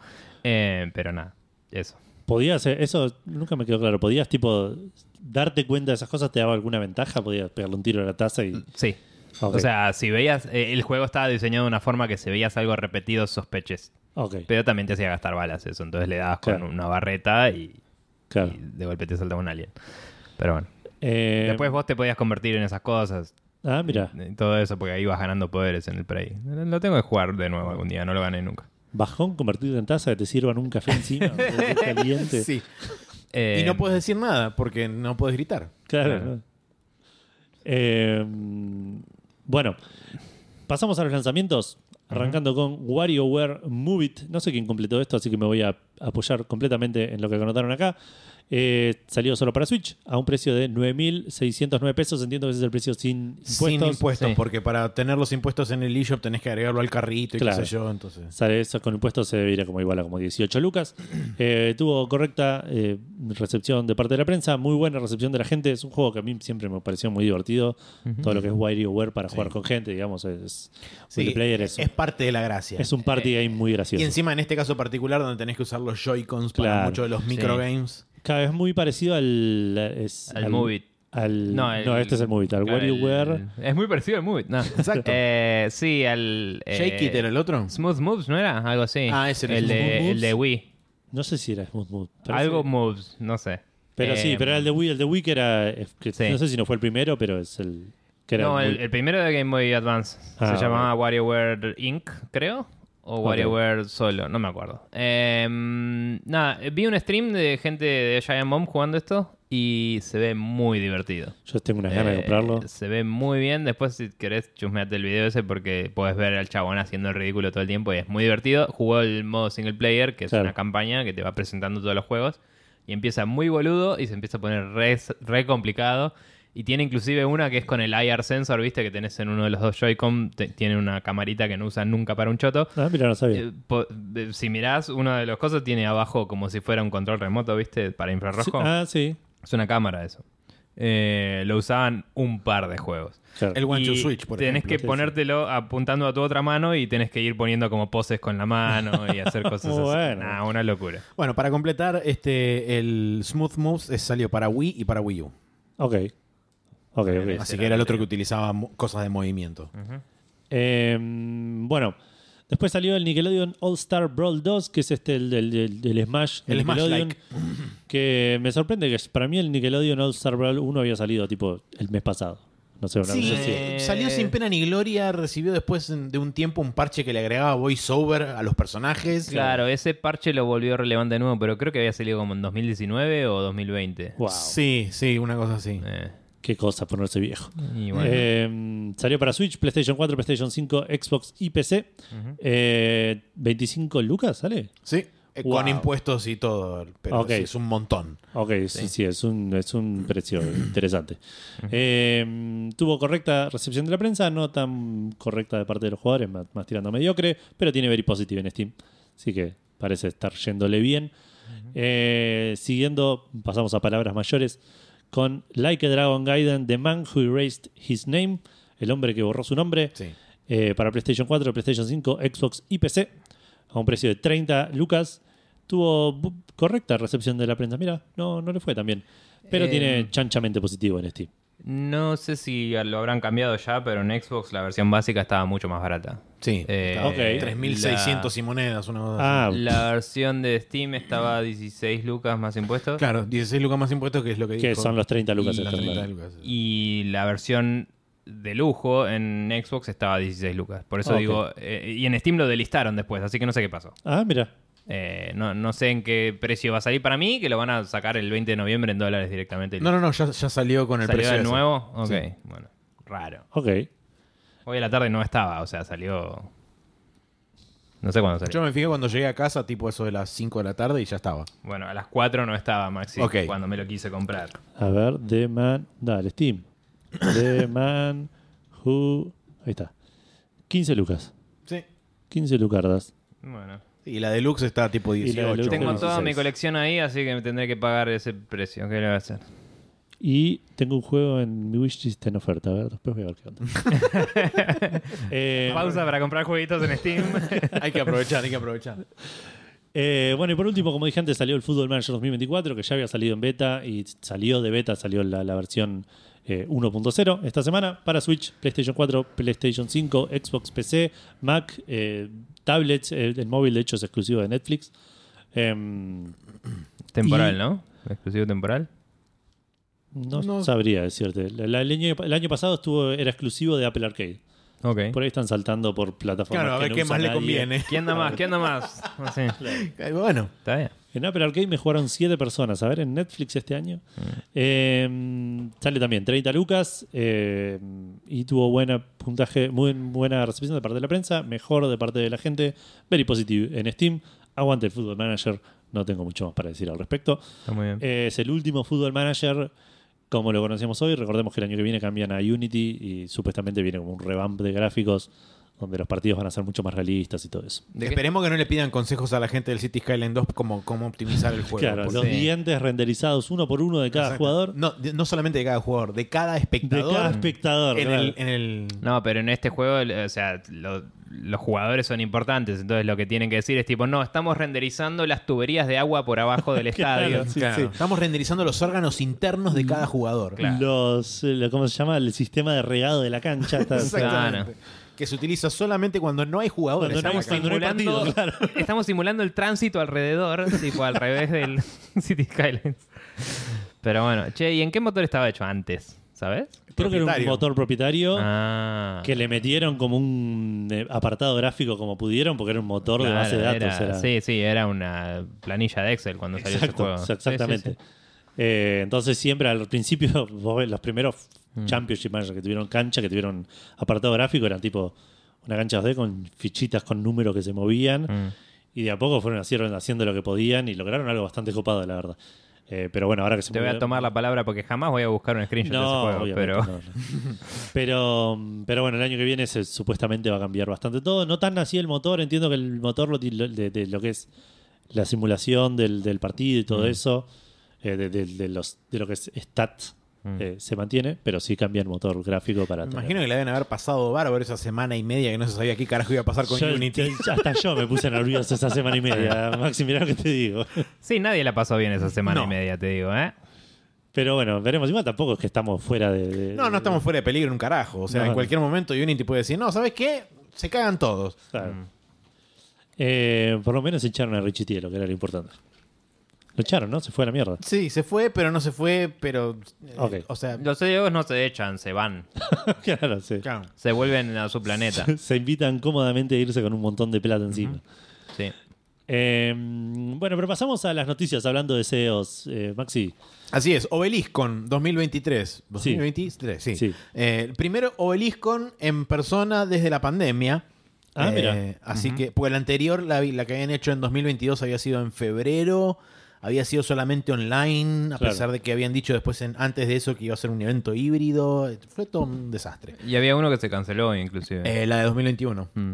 Eh, pero bueno, eh, Obeliscon vuelve a este, el centro de convenciones que alquilan siempre y este, hubo un montón de gente, hubo presentaciones, hubo un CEO de Blizzard diciendo vamos a hacer cosas, etcétera Y ahora les presento a mi papá que se llama Phil Spencer. claro. Este, entonces subió a Phil Spencer al escenario y este, dijo, no sé, yo vi luz y entré. Este, Hola, ¿qué tal? ¿Cómo están? Eh, les voy a contar un montón de cosas que a ustedes no les importa, pero yo se los voy a contar igual, les dijo.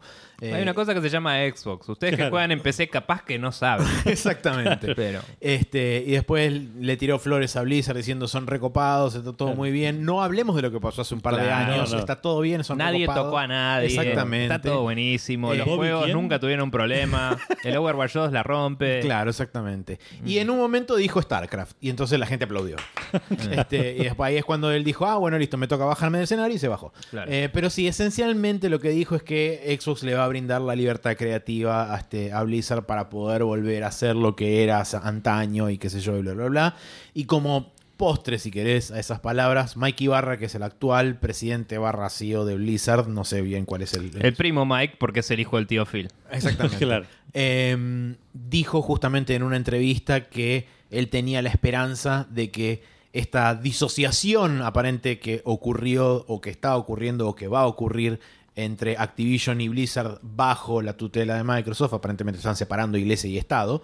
Este, Tiene sentido. Antes eran una sola cosa. Exactamente. No decís Microsoft, Bethesda, Activision, Blizzard, King. Sí, por supuesto que no. Este, así que es la, es la esperanza de la gente que está laburando en Blizzard que esa separación a ellos les brinde más control, más eh, autosuficiencia y a la vez más poder de, po- de- de- de, mm, investigar o de, de explorar Claro, cosas se, creativas. se desactivisionice un poco Blizzard. claro. Sí, que hasta cierto punto está bueno.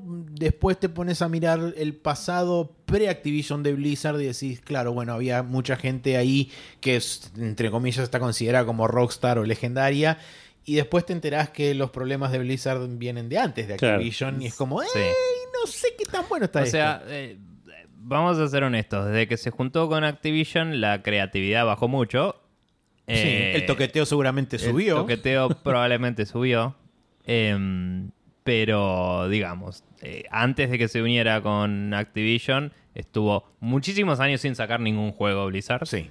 Y dependiendo 100% del WoW que venía bajando en ventas. Y entonces cuando el WoW repuntaba estaba todo bien, cuando el WoW caía estaba todo en el horno. Tenía este problema que tienen todas las empresas hoy de tenemos todos los huevos en una canasta. Claro. Eh, ahora que tienen los billetines de- del tío Phil, capaz que pueden hacer un poquito más de juegos chiquitos o meterle un poco más de onda a hacer más spin-offs. De hecho, se anunció eh, un juego para celular nuevo de Warcraft Sí. que me lo bajé y no lo probé.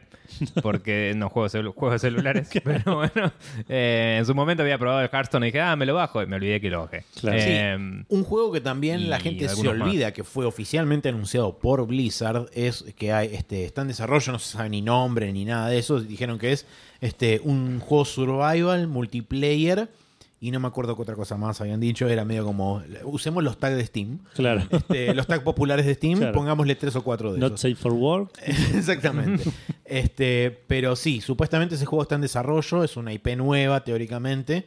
Habrá que ver en, en qué termina eso, si termina como el famoso MMO de Titan, que se termina cayendo y después de eso sale Overwatch, Mm. eh, o si efectivamente va a ser un nuevo juego de Blizzard. Pero bueno, más allá de eso, Phil Spencer prometió cosas. Claro. No prometió cosas, dijo, vamos a darle un espacio a Blizzard para que pueda explorar este, su sexualidad y todo ese tipo de cosas y, y que decida hacer lo que quiera hacer. Eh, esperemos que no la sexualidad igual. Pero Sí, bueno, no. Eh, una cosita más que dijo Mike Ibarra, creo que en una entrevista con Coso, ¿no? Eh, con Creo que fue de, ¿fue? eh, No, con The Verge, me parece. Ah, con The Verge. Básicamente dijo que no iba a obligar a que alguien haga algo con StarCraft, por ejemplo, pero que estaba totalmente abierto y que parecían darse las condiciones para que si alguien quería hacer algo con StarCraft, eh, que no sea un juego de estrategia o que sea lo que sea, eh, se pueda explorar eso. Claro. Que antes, la, la implicancia que dio es que antes no, porque todo tenía que rendir ciertos números y que Claro, sí, sí, sí. según la conversación que tuvo Phil Spencer con él y, y con, se fue y se juntó con un montón de gente de la empresa, Phil Spencer dio la idea, el mensaje de hagan lo que quieran para volver a ser Blizzard, digamos. Sí. Eh, Vale todo mientras se refiere a desarrollar jueguitos. Claro, Claro. sí, sí. De, de Sí, la, sí, pan- de sí. la pantalla para adentro. claro. claro. Exactamente. Eh, Em, pero bueno, eso. Pero sí, una, o sea, todo, no sé acá ustedes qué opinaban, estimo que estarán más también de nuestro lado. La compra de Microsoft de Blizzard es eh, monopólicamente mala. Sí, Eh, sí. Pero dentro de todo lo malo que tiene eso, tiene un montón de cosas buenas. Yo creo que Bethesda. eh, Starfield se vio muy beneficiado por la compra de, de Microsoft. De Bethesda. Sí, Hubiese y así sido- salió también, ¿no? Pero sí, Ex- Exacto, y por eso hubiese sido un mucho peor juego sí, estamos de si no estaba Microsoft a la cabeza. Sin ir más Eh, lejos, en los documentos que se filtraron de la corte de Microsoft, el plan original de Bethesda era sacar Starfield en el año 2020. Esté en la situación que Claro. esté. Sí. Sí, O sí. sea- Sí, sí, hubiese Bueno. sido No Man's Sky, hubiese sido... eh, Sí. Eh, probablemente hubiera tenido muchas menos features si hubiera sido directamente Fallout 4 en el espacio, literal. Sí. Eh, pero bueno, nada. Eh, sí, yo digamos, no.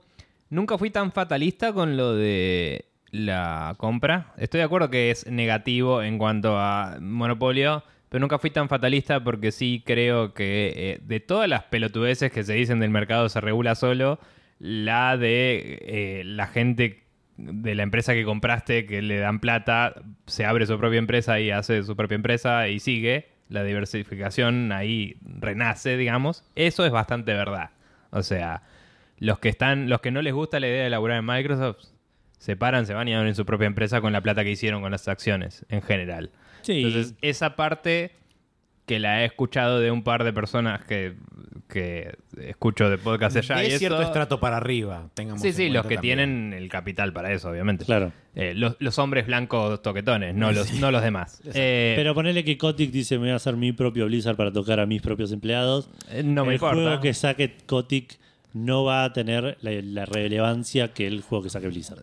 Estamos de acuerdo y convengamos que Kotick no iba a fundar una empresa de videojuegos. Bobby No. Kotick eh, se convirtió en CEO en una empresa de videojuegos, pero no es un desarrollador no, de está bien. videojuegos. No, no, no, lo sé, O lo sea, sé, pero estaba dando un ejemplo como para decirte Sí, sí, alguien sí. que lo haga. No. Pero bueno, a lo que iba es, eh, siempre estuve de la opinión de, eh, si lo mantienen como viene haciendo hasta ahora, que dejan que hagan los estudios lo que quieran, No, obvio, obvio.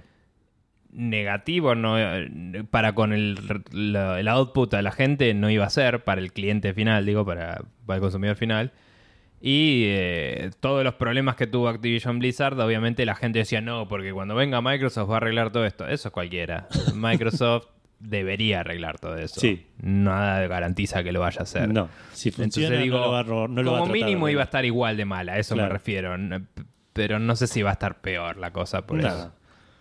No, no, de vuelta. O sea, si, le- si a, si a Microsoft le sirve como está, bien. Si lo puede arreglar un poquito. Sí me pareció una pelotudez zarpado que todo, lo- todo el juicio y todo iba alrededor de Call of Duty es tipo, no sabe de qué carajo estás hablando. O sea, Sí. no hay nada menos relevante que quién es el dueño de Call of Duty en esta conversación. O Sí. sea, Sí, sí, pero sí. bueno. No sé por qué se enfocaron tanto en eso. No sé. Eh, personalmente, yo esto lo dije en el podcast, dije, me encantaría que Microsoft diga cuando yo compre esto, cierro el Call of Duty para siempre y se acabó el problema. No hay más Call of Duty para Se nadie. acabó el problema, ¿me ¿Saben entendés? qué? Nos volvemos a casa. Se acabó el problema. Es tipo un problema menos. Claro. Tenés 25 estudios para hacer 25 juegos distintos en vez de uno. Sí. Y, y todos más felices. Pero bueno, no, no quisieron. Estaba bueno.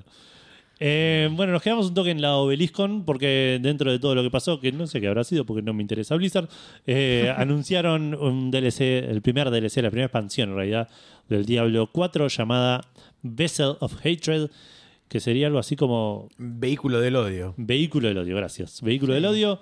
eh, aparentemente va a llevar a los jugadores a el mundo de Nahantu. Mucho gusto. Supuestamente es una región vista en el Diablo 2. Lo cual me parece que es mentira, porque el Diablo 2 se terminaba en el desierto. eh, ¿No así que será no la sé. parte de la selva que no me acuerdo el nombre? Sí, es la parte. Dice acá. Nahantu. El Jungle Covered World of Nahantu. Claramente. Pero no- el no Diablo era la- el primer nivel y llegabas al desierto y terminaste el Diablo. No sé por qué, qué, qué parte de la jungla decían. Bueno, yo. eh, eh, hay una parte posterior al desierto, te Ah, aviso, mira, es para tipo que sepas. postcréditos, una cosa así, ¿no?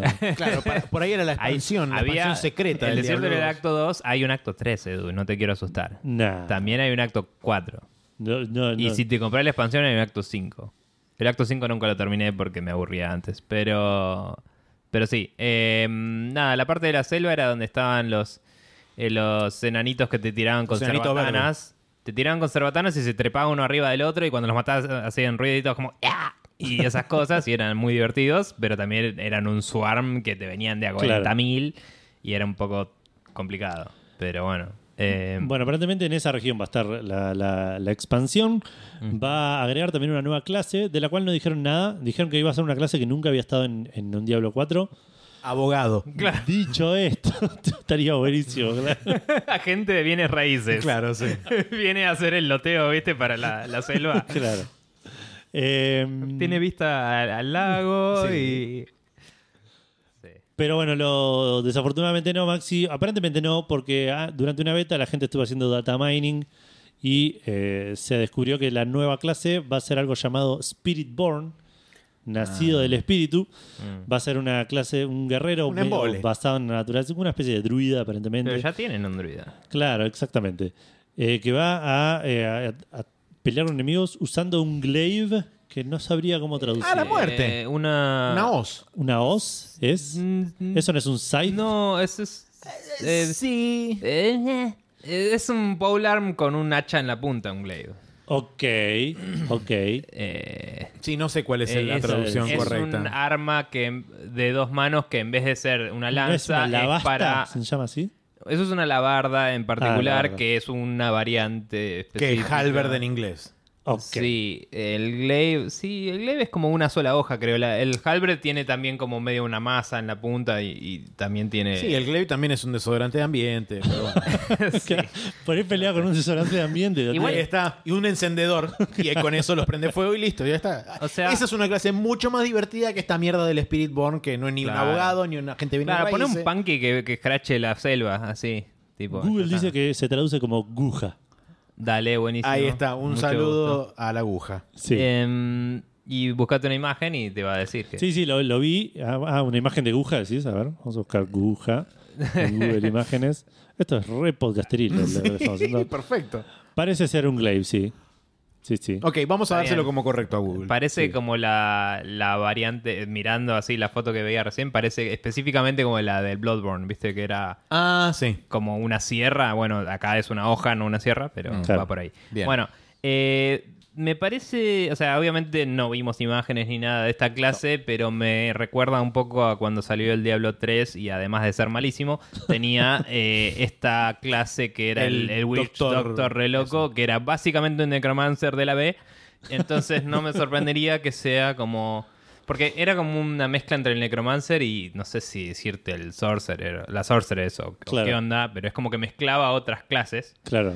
Entonces esto pareciera ser como que Sí, otro combo de en la descripción, como, claro, Claro, como sí. agarramos el diagrama de clases y le metimos en el medio a dos, este, y es como druida con Mm, eh, Warrior, con monje. Con... lo que sea, Sí, sí. no sé. Eh, que es muy común cuando se te acaban las ideas hacer esas cosas, ¿no? Hay muchos juegos que tienen el Magic Gladiator y todo eso que es tipo... Metamos dos cosas en la licuadora a ver qué los dos sale. extremos del coso y le meto en el medio. Claro, exactamente. bueno, hay juegos que lo hacen muy bien igual, así que capaz que está bueno, qué sé yo. Básicamente hubiese estado mejor si metían un abogado. Sí. Sí. O una gente O de una bienes raíces, sí. Pero bueno. Eh, Me encantaría, me encantaría que haya un juego de rol que tenga tipo todas clases normales y de golpe le meta algo así bien mundano, tipo zarpado. Contador. Eh. eh, me suena que había. Estaba el Mathematician en el, en el coso, en el Final Fantasy Tactics. Es verdad. Mathematician. Me suena que había alguna serie de comedia. No sé si no será Desenchantment que jugaban Dungeons and Dragons, pero como era un, un- un setting de fantasía, Mm. jugaban tipo abogados y contadores. y. Puede ser en Disenchantment, ¿eh? Esa era la de Matt Groening, ¿no? Sí. Sí, me Suena suena. el chiste de- me de suena lo Matt decís. claro. Sí. Eh, pero no me acuerdo de dónde era. Eh, bueno, siguiendo en anuncios de los cuales no nos dijeron absolutamente nada, anunciaron oficialmente, porque ya se sabía, ya habían dicho que estaban laburando en esto, pero oficialmente anunciaron que eh, va a venirse un GTA 6. Y- Va a venirse un nuevo GTA. Un nuevo no G- dijeron ¿no 6 dijeron en seis? ningún lado.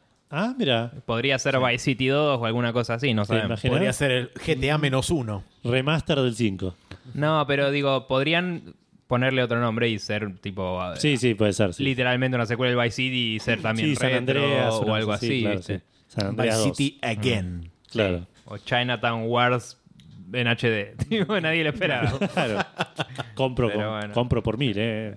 Nunca lo jugué, pero dicen que es muy bueno. A mí me encantan los GTA de arriba, los, los- los clásicos. Mm. Eh, bueno, eh, va a tener un tráiler, dijeron, a principios de diciembre, conociendo a Mr. Dorito, eh, el señor Geoff Keighley. Sí. Yo estimo Sí. que se lo, se lo para los Video Games Awards. Algo que escuchaba en. Creo que era en Triple Click, que es un podcast de Jason Schreier y un par más de Que fue el personas. que originalmente reportó Sí. esto. Eh, decían que eh, Blizzard, Blizzard, eh, que Rockstar eh, es suficientemente grande y siempre lo fue para hacer su propio evento Con- de anuncio con jugadas y mujerzuelas, etcétera. Eh, porque creo que también hace poco cumplieron como 25 años o algo así. En Ah, diciembre cumple 25 o sea, años. claro, cumplían ahora. Ah, Entonces, no sería raro también que lo anuncien por su cuenta y después por ahí en la Game Awards tenés un, el mismo tráiler con alguna cosita más o Claro, algo así. con, con un poquito de gameplay, alguna boludez. O capaz que Geoff Keighley peleó la guita y es tipo el, el tráiler de cierre Puede o ser. alguna cosa así medio prestigiosa. Que también puede ser porque que es algo re Geoff hay Keighley. algo re verdadero que es que Rockstar puede ser grande y todo lo que quieras, pero también Geoff Keighley tiene el show con más vistas concurrentes en vivo Claro. de la internet. Sí, sí, O sí, sea, totalmente. Comprobable. Sí. No, Sí, es no es total- para despreciarlo. Es totalmente posible que haya habido un arreglo de mutuo beneficio donde probablemente el pico de audiencia de, de Dorito Man este año sea de 200 mil millones porque el tráiler de- del GTA 6 está ahí. O sea, solo por la expectativa de que esté ahí ya va a Sí, tener más sí, vistas obviamente. todavía. Así que. De, de hecho, no me, me lo, imar- me lo reimagino a Geoff Keighley en una mesa tipo con, con sus empleados golpeando la mesa diciendo quiero que me consigan el Consíganme trailer. el Ahora, para, volviendo a eh, los adelantos de la pregunta Fandango. ¿Quién es el famoso que va a presentar el GTA súper incómodamente en el Mm, escenario? Qué buena pregunta. Tiene que ser bastante viejo y, y no, no congeniar para nada con el mundo de los videojuegos. Patrick Stewart. Bueno, no, congenio un Mm. poquito por, por, por el nerdez, digamos, por la, la nerdeada. Sí, y no le, no, es- no le gusta mucho a él la movida Claro. así súper de, de- de GTA, de crimen y todo Martin eso. Short. Ok, puede ser. Puede ser, sí, Mm. lo veo. Eh, Como alternativa te puedo tirar, no me acuerdo si sigue vivo o no. No, te voy a decir el otro, Michael Douglas. Michael Ok. Porque sí. Ok, Puede ser, eh, sí. puede ser. Pero No sé. Michael Douglas no estuvo en, en Mass Effect. Estaba un poquito vinculado. O este el otro el que estuvo en Mass No, es Effect. verdad. No, Eh, eh, no, Martin Sheen es Martin- el que... Martin Sheen. Está bien, no, listo. Está bien, Michael Douglas. Bien, Michael. Douglas it is. Va- Vamos con Michael Me voy Douglas. a cruzar un día, voy a estar de vacaciones en Estados Unidos, me voy a cruzar con Michael Douglas, le voy a dar a filmar una caja de Mass Effect 3. No entendés Pero vos nada, no sos chavo. el Se de- va a vender muy bien ese, ese, porque nadie va a tener uno con Claro. la firma. Michael Doyle. Bueno, Maxi, contame qué onda, Perdón, sí. qué onda Sí, Warner. basta de tomar agua. me, toca, Maximiliano. me toca leer de vuelta, sí, porque la cuestión es así. Eh, esta, en esta época del año estamos en los cierres este, financieros del segundo trimestre del año para algunos, tercer trimestre para otros, cierres fiscales en general. Sí. Eh, entonces, Warner Brothers hizo su reporte como corresponde, dio un montón de detalles, qué sé yo, y el CEO más querido por la comunidad gamer y por la comunidad de la gente que mira películas, David Zaslav, salió y dijo, ¿saben qué? Tengo una recontra idea. A todos aquellos que les gustaron nuestros juegos, bueno, les van a gustar todavía más porque vamos a redoblar la apuesta en juegos en Games as a Service y en Live Service Games. Y esa es la, la- la apuesta del chabón. Estamos hablando de la misma empresa que había mostrado el, el juego este. de- El juego de Rockstar, el. Sí, de eh, Kill the Justice League. Kill the Justice League. Y, y todo el mundo lo primero que dijo es que es esta mierda con mic- microtransacciones, ¿no? Esa misma Sí. empresa. Es también la misma empresa que eh, cuando mostró originalmente el Gotham Knights también fue recibido de mala forma, desapareció y cuando volvió le habían sacado y extirpado todo el... Y le faltaba como medio juego. y le, faltaba como medio juego porque le habían sacado Sí. toda la parte de live service. Perdón, ahí entendí Rocksteady, no Rockstar. Eso, Rocksteady. Sí, bien. Este, Em, eh, eh, todo eso cae dentro del mismo paraguas. Y También, la misma empresa que sacó en beta, entre comillas, el Multiversus Y y, vendía cosas y después lo sacó y después lo volvió a poner Claro. y después no tuvo updates por un rato largo. Esa misma empresa. Sí. Sí, y la- por supuesto también está NetherRealm metido en el medio, donde la última gran movida de parte de, no voy a acusar específicamente a NetherRealm, pero la última movida en la que están metidos ahora es que están vendiendo una Fatality por Halloween. Cierto, sí. Este, a 12 dólares, o sea, si vos querés comprarte una Fatality exclusiva de Halloween, ponete con 12 dólares y básicamente lo único que hacen es ponerle un pumpkin head en la cabeza de la persona este, siendo fatalizada y este, eso es la Fatality. Ok, lo que me están diciendo es que ustedes leyeron esta noticia y dijeron sí, water is wet. Sí, eh, básicamente. Pretty much. Sí, sí, un poco. Eh, Que igual es interesante el contraste porque mientras Sony básicamente desescaló su... su no desescaló, dijo que Movida. está reconsiderando los planes a corto plazo. Sí, que ah, viste, diferente. Sony había anunciado como 12, 12 juegos y y, se tiraron dijo, para seis, vamos ¿no? a hacer 6 para el 2026 26 o 25. Y es como, eh, estás recortando un poquito las expectativas, tal vez. Claro. Sí, eh, lo más grave de todo esto es que como ya vimos durante buena parte del transcurso de este año, los Games as a Service están empezando a teclear en muchos casos, sobre todo porque Y los juegos single player están al palo todos, Sí. eh, compitiendo todos para Game of the Year. Sí, todos sí. los juegos que salieron este año están todos para Game of the Year, básicamente. Este, entonces, una, una de las razones por las cuales está pasando esto es porque da la impresión de que hay, hemos llegado al punto de masa crítica de saturación de los juegos live service donde tenés 70.000 opciones, pero si uno se pone a pensar lógicamente, la persona, los seres humanos tienen solamente 24 horas al día para Claro. llegar en tiempo. Es como que todas esas audiencias ya están captivas de cada juego correspondiente y nadie tiene lugar para otro. No es como un single player que lo juegas, lo terminas, pasa otra cosa. Claro. Exactamente. Jugar un live service es una inversión de tu tiempo y probablemente de tu plata. Eh, Y este año claramente... todos. Este año claramente es el wake up call que pasa cada 5 o 6 años de, Claro. che, los single player siguen vendiendo capó. O sea, Claro, sí, sí. ponerle onda ahí porque esa gente va a seguir comprándote videojuegos. Sí, pero aparentemente a David. Zaslav no le anda el celular y no le llegan las llamadas. Claro. Eh. Le caen directamente al voicemail y no les da pelota. Le- Las lee 6 años después, Sí, evidentemente. claro. tal cual. Sí, sí. Como el de, el de Square Enix que sigue insistiendo con los Ah, NFTs. Oh, otro más. Bueno. Bueno, eh, cambiamos completamente de tema, nos pasamos al hardware. Eh, Steam anunció, Valve en realidad, anunció una nueva Steam Deck.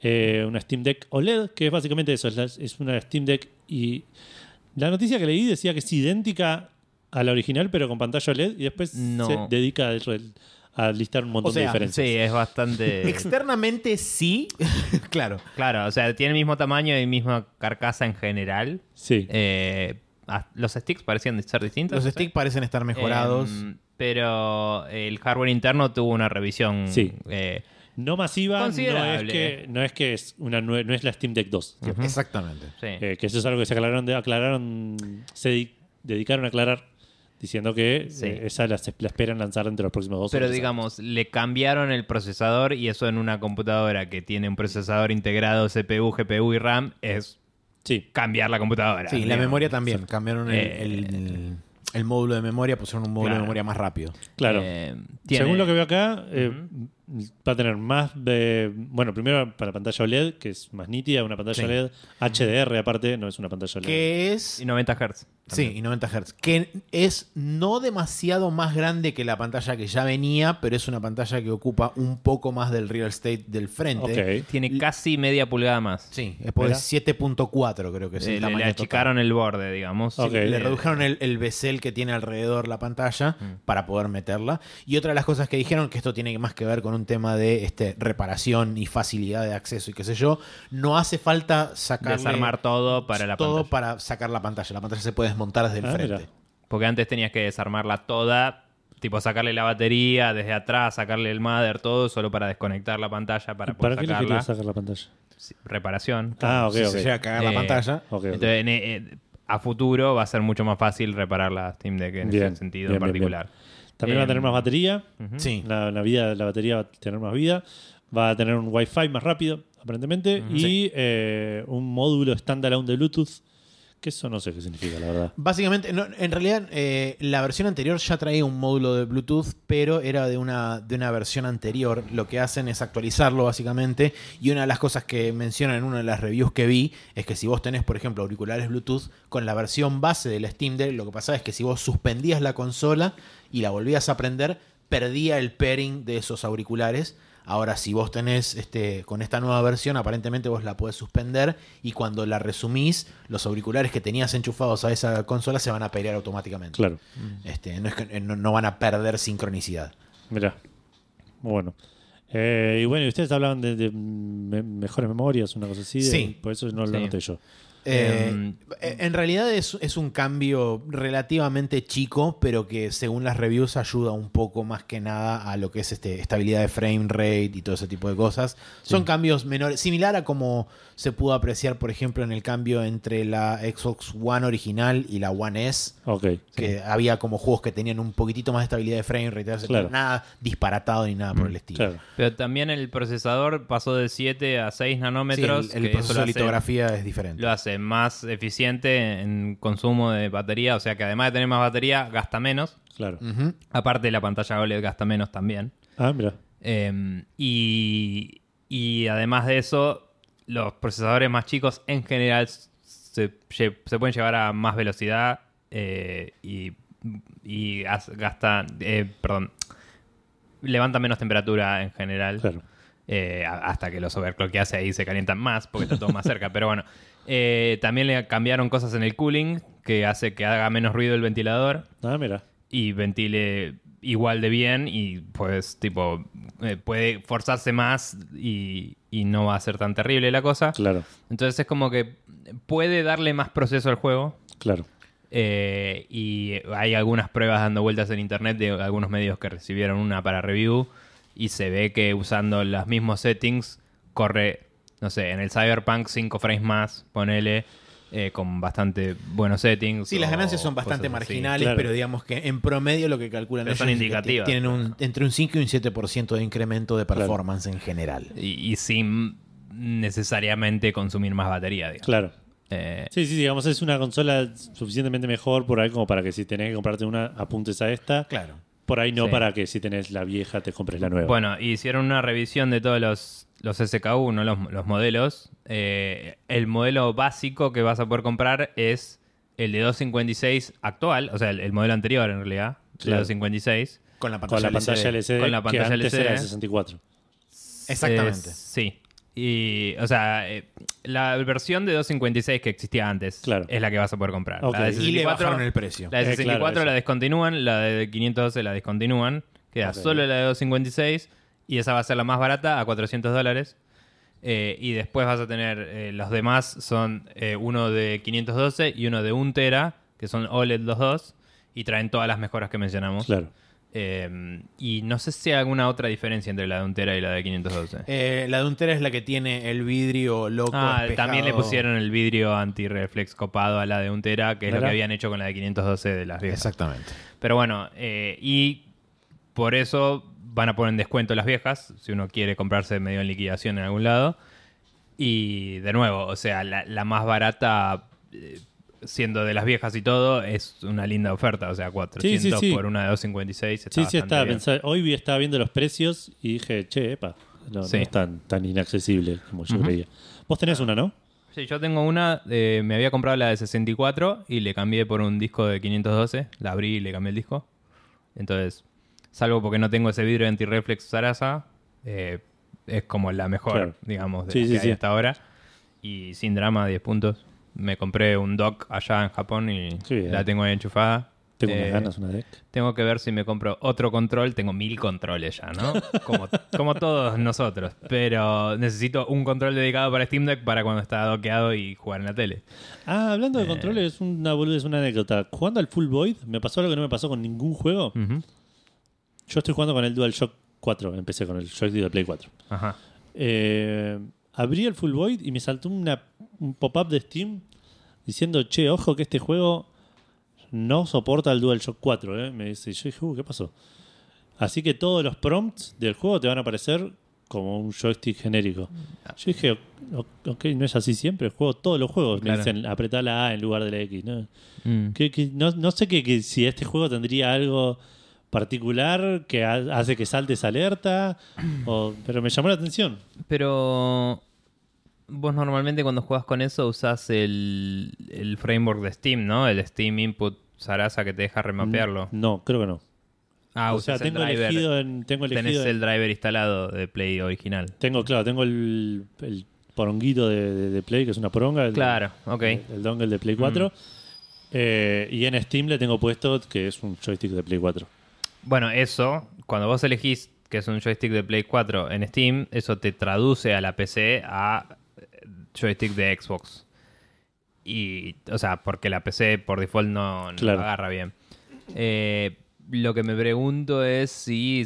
O sea, igual es raro si en los otros juegos vos ves los prompts de Xbox y eso. Sí, sí, bla. como- Pero quizás lo que pasa es que juegos que estás jugando que te muestran prompts de Xbox son viejos. Esto es una hipótesis, ¿no? Y a partir de cierto punto, cuando Steam habilitó estos tipos de control, Steam mismo te da Ok. los prompts de PlayStation. Claro, le pide, Entonces, le cualquier pide juego desarrollado qué prompts tiene. Con las Steam APIs de cierto año en adelante, eh, ahí Steam sabe si tiene o no soporte para, Claro. para Play, para el control de Play. Antes no sabe. Claro, Y obviamente no lo tiene, pero bueno. Em, puede ser. Puede ser. me llamó la igual sí, atención. es Nada, un warning medio pelotudo. Sí, sí, me, No me, me me, acuerdo. me- me llamó la atención. ¿no? Si me hab- lo quería comentar y me había olvidado. Bueno, Nico, contame la noticia más importante. Sí, la noticia más importante de la semana, This is claramente, Miyamoto. Eh, es que This is Miyamoto. eh, eh, estuve trabajando todo este tiempo en una película de live action de Zelda y nadie se lo esperaba para nada jamás y nunca fue rumoreado un millón de veces. Em, básicamente Nintendo está en tratativas de hacer eh, una película de Zelda en cooperación con Sony Pictures, básicamente. Sí.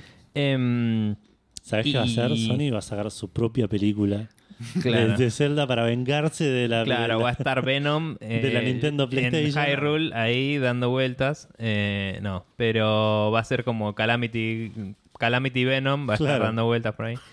Em, no, y Miyamoto dijo que había elegido un director cuyo nombre era. Wes Ball o algo así. Eh, no, Avi Arad. no, ese es el productor. Ah, es el productor, no dije nada. El director, entonces sí, es Wes Ball, que es el que dirigió el- la película que va a salir eventualmente, que se llama Kingdom of the Planet of the Apes, pero no dirigió ninguna de las anteriores de Planet of the Apes. No sé bien qué cosas había dirigido este chabón. Em, Había leído el, el currículum, vamos a decirle, del chabón este, pero ahora no me acuerdo. Eh, lo importante acá es que... eh, ¿Quién carajo va a ser de Link? Es la pregunta. Y Eh, ahí sí. salió la pregunta Fandango, ¿no? Sí. Pero bueno. Em, antes de pasar a la pregunta Fandango, ¿quién carajo va a ser de Link? Eh, Porque genuinamente. Timothy Chalamet. Claro. Pero que no Timothy diga- Chamamé. Que no diga una palabra en toda la película, ¿eh? No, No, quiero no, no. escucharlo hablar a Link. ¿eh? Eh, Lo único que puede llegar a decir es... "Yeah, stop, yeah", Claro. Y nada más, y eso es todo. Em, Me encantaría, me encantaría que paguen un actor triple A Hollywood y que no le digan, no, bueno, no. No, no, no, tenés puede decir nada, solamente puede Claro. decir tres cosas. Yep, yep, yep, y listo. Sí. Eh, nada. A ver, Link tiene líneas de diálogo, pero nunca tuvo una voz. Claro. Entonces, eso solo puede ser un desastre zarpado. No hay chance de que eso salga bien y no sé. Para mí tienen que traer un, un X. Link tiene que ser, no tiene que ser alguien. Sí, tiene que ser un, Estoy un de nadie. acuerdo. Me encantaría. de copa. Me encantaría que flasheen cinearte y que Link no hable directamente. Estaría buenísimo. Eh, y que sea muy como chabón estoico. Que sea tipo Link adulto, es chabón estoico, ya está. Sí. Eh, o si quiere ser Link nenito, lo que sea, bueno, que sea mudo, ¿me entendés? Yo tengo una predicción. Ajá. Está involucrado Nintendo y supuestamente Miyamoto está súper metido en todo esto y qué sé yo. Pero tengo una predicción que es que esto va a ser lo más cercano al nombre del juego que vamos a estar. Porque el juego se llama The Legend of Zelda y creo que esta película va a ser más sobre Zelda que sobre Link. Eh, puede ser. Donde Eh, vamos a tener una este, strong female character mamaluchona, etcétera. este, y que Link va a ser medio como el perrito faldero que probablemente la va a salvar en una o dos ocasiones y no mucho Es que me parece que sería la mejor forma de hacer que Link no hable mucho y no ofenda a tanta gente también. Puede ser. Puede Eh, ser. Eso o que pongan a otro personaje de soporte del Zelda, que hay algunos, y que Link tenga esa otro personaje de acompañante, ¿no? O que tenga todo el tiempo a Navi hinchando las pelotas. ¡Hey, listen! y, y nada, y hable todo el tiempo por él. Yo lo único Pero que bueno. me gustaría ver, justamente retomando el tema de las tres únicas líneas de diálogo que puede llegar a tener Link, es que en algún momento le pregunten algo a Link y él responda con eso. tipo, por ejemplo, claro, tipo, eh, Link, una o dos este, de azúcar en el té. Está muy bien. Eh, estaba revisando la filmografía de Wes Ball y hizo las películas de Maze Runner, que es el es el coso este de ¿cómo mierda se llama? El corredor de No, laberintos. es que Maze Runner es básicamente una de esas películas basadas en, en libros de jóvenes adultos que es medio como ¿cómo se llama esta película de Sin Sajo y toda la mierda? Em, Los Juegos del Hambre. Los Juegos del Hambre de la B Ah. es Maze Runner, básicamente. Ok. Y, eh, pero sí hizo una que se llama Mouse Guard, que creo que está basada en, no sé si es una historieta o un juego de rol, o ambas, que son como ratoncitos medio... eh, que, que van y tienen, sí, y tienen como aventuras. Y capaz, Ah, es furro, capaz básicamente. Que, capaz que Miyamoto vio esa y dijo, eh, puede hacer aventuras este pibe. Nada, es de los míos, es furro como yo. Pero bueno, nada. Eh, realmente. eh, realmente la decisión de hacer la live action es la que a todos nos decepciona y nos parece una mierda zarpado eh, en general. Sí, sí, es- eso va a ser eh, extraño. Sí. De vuelta, va a depender mucho del casting, de cómo la dirijan.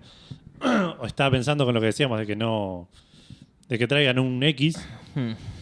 Pero dicho eso, Mario es Chris Pratt. Así que no sé. Si va a aparecer Tingle, tiene que ser Danny DeVito y eso es lo importante. Sí, Pero bueno. sí, sí, sí. Bien, y bueno, y la pregunta, Fandango, entonces, Edu. La ¿tenés pregunta Fandango la tengo acá para, para leer. Eh, lo que sí les tengo malas noticias y cerró el local donde íbamos a comprar las hamburguesas, así que les mandé otro menú recién Ok. para que elijan la comida. Eh, y no arreglamos esto, pero Yo tengo abierto Twitter acá, por si te interesa saber. eso. Yo no- ¿Alguno? no, tengo Facebook, así que voy a abrir Instagram. Listo, yo leo Facebook. Listo. Eh, sí, el, no. Ah, Eh, Café Fandango.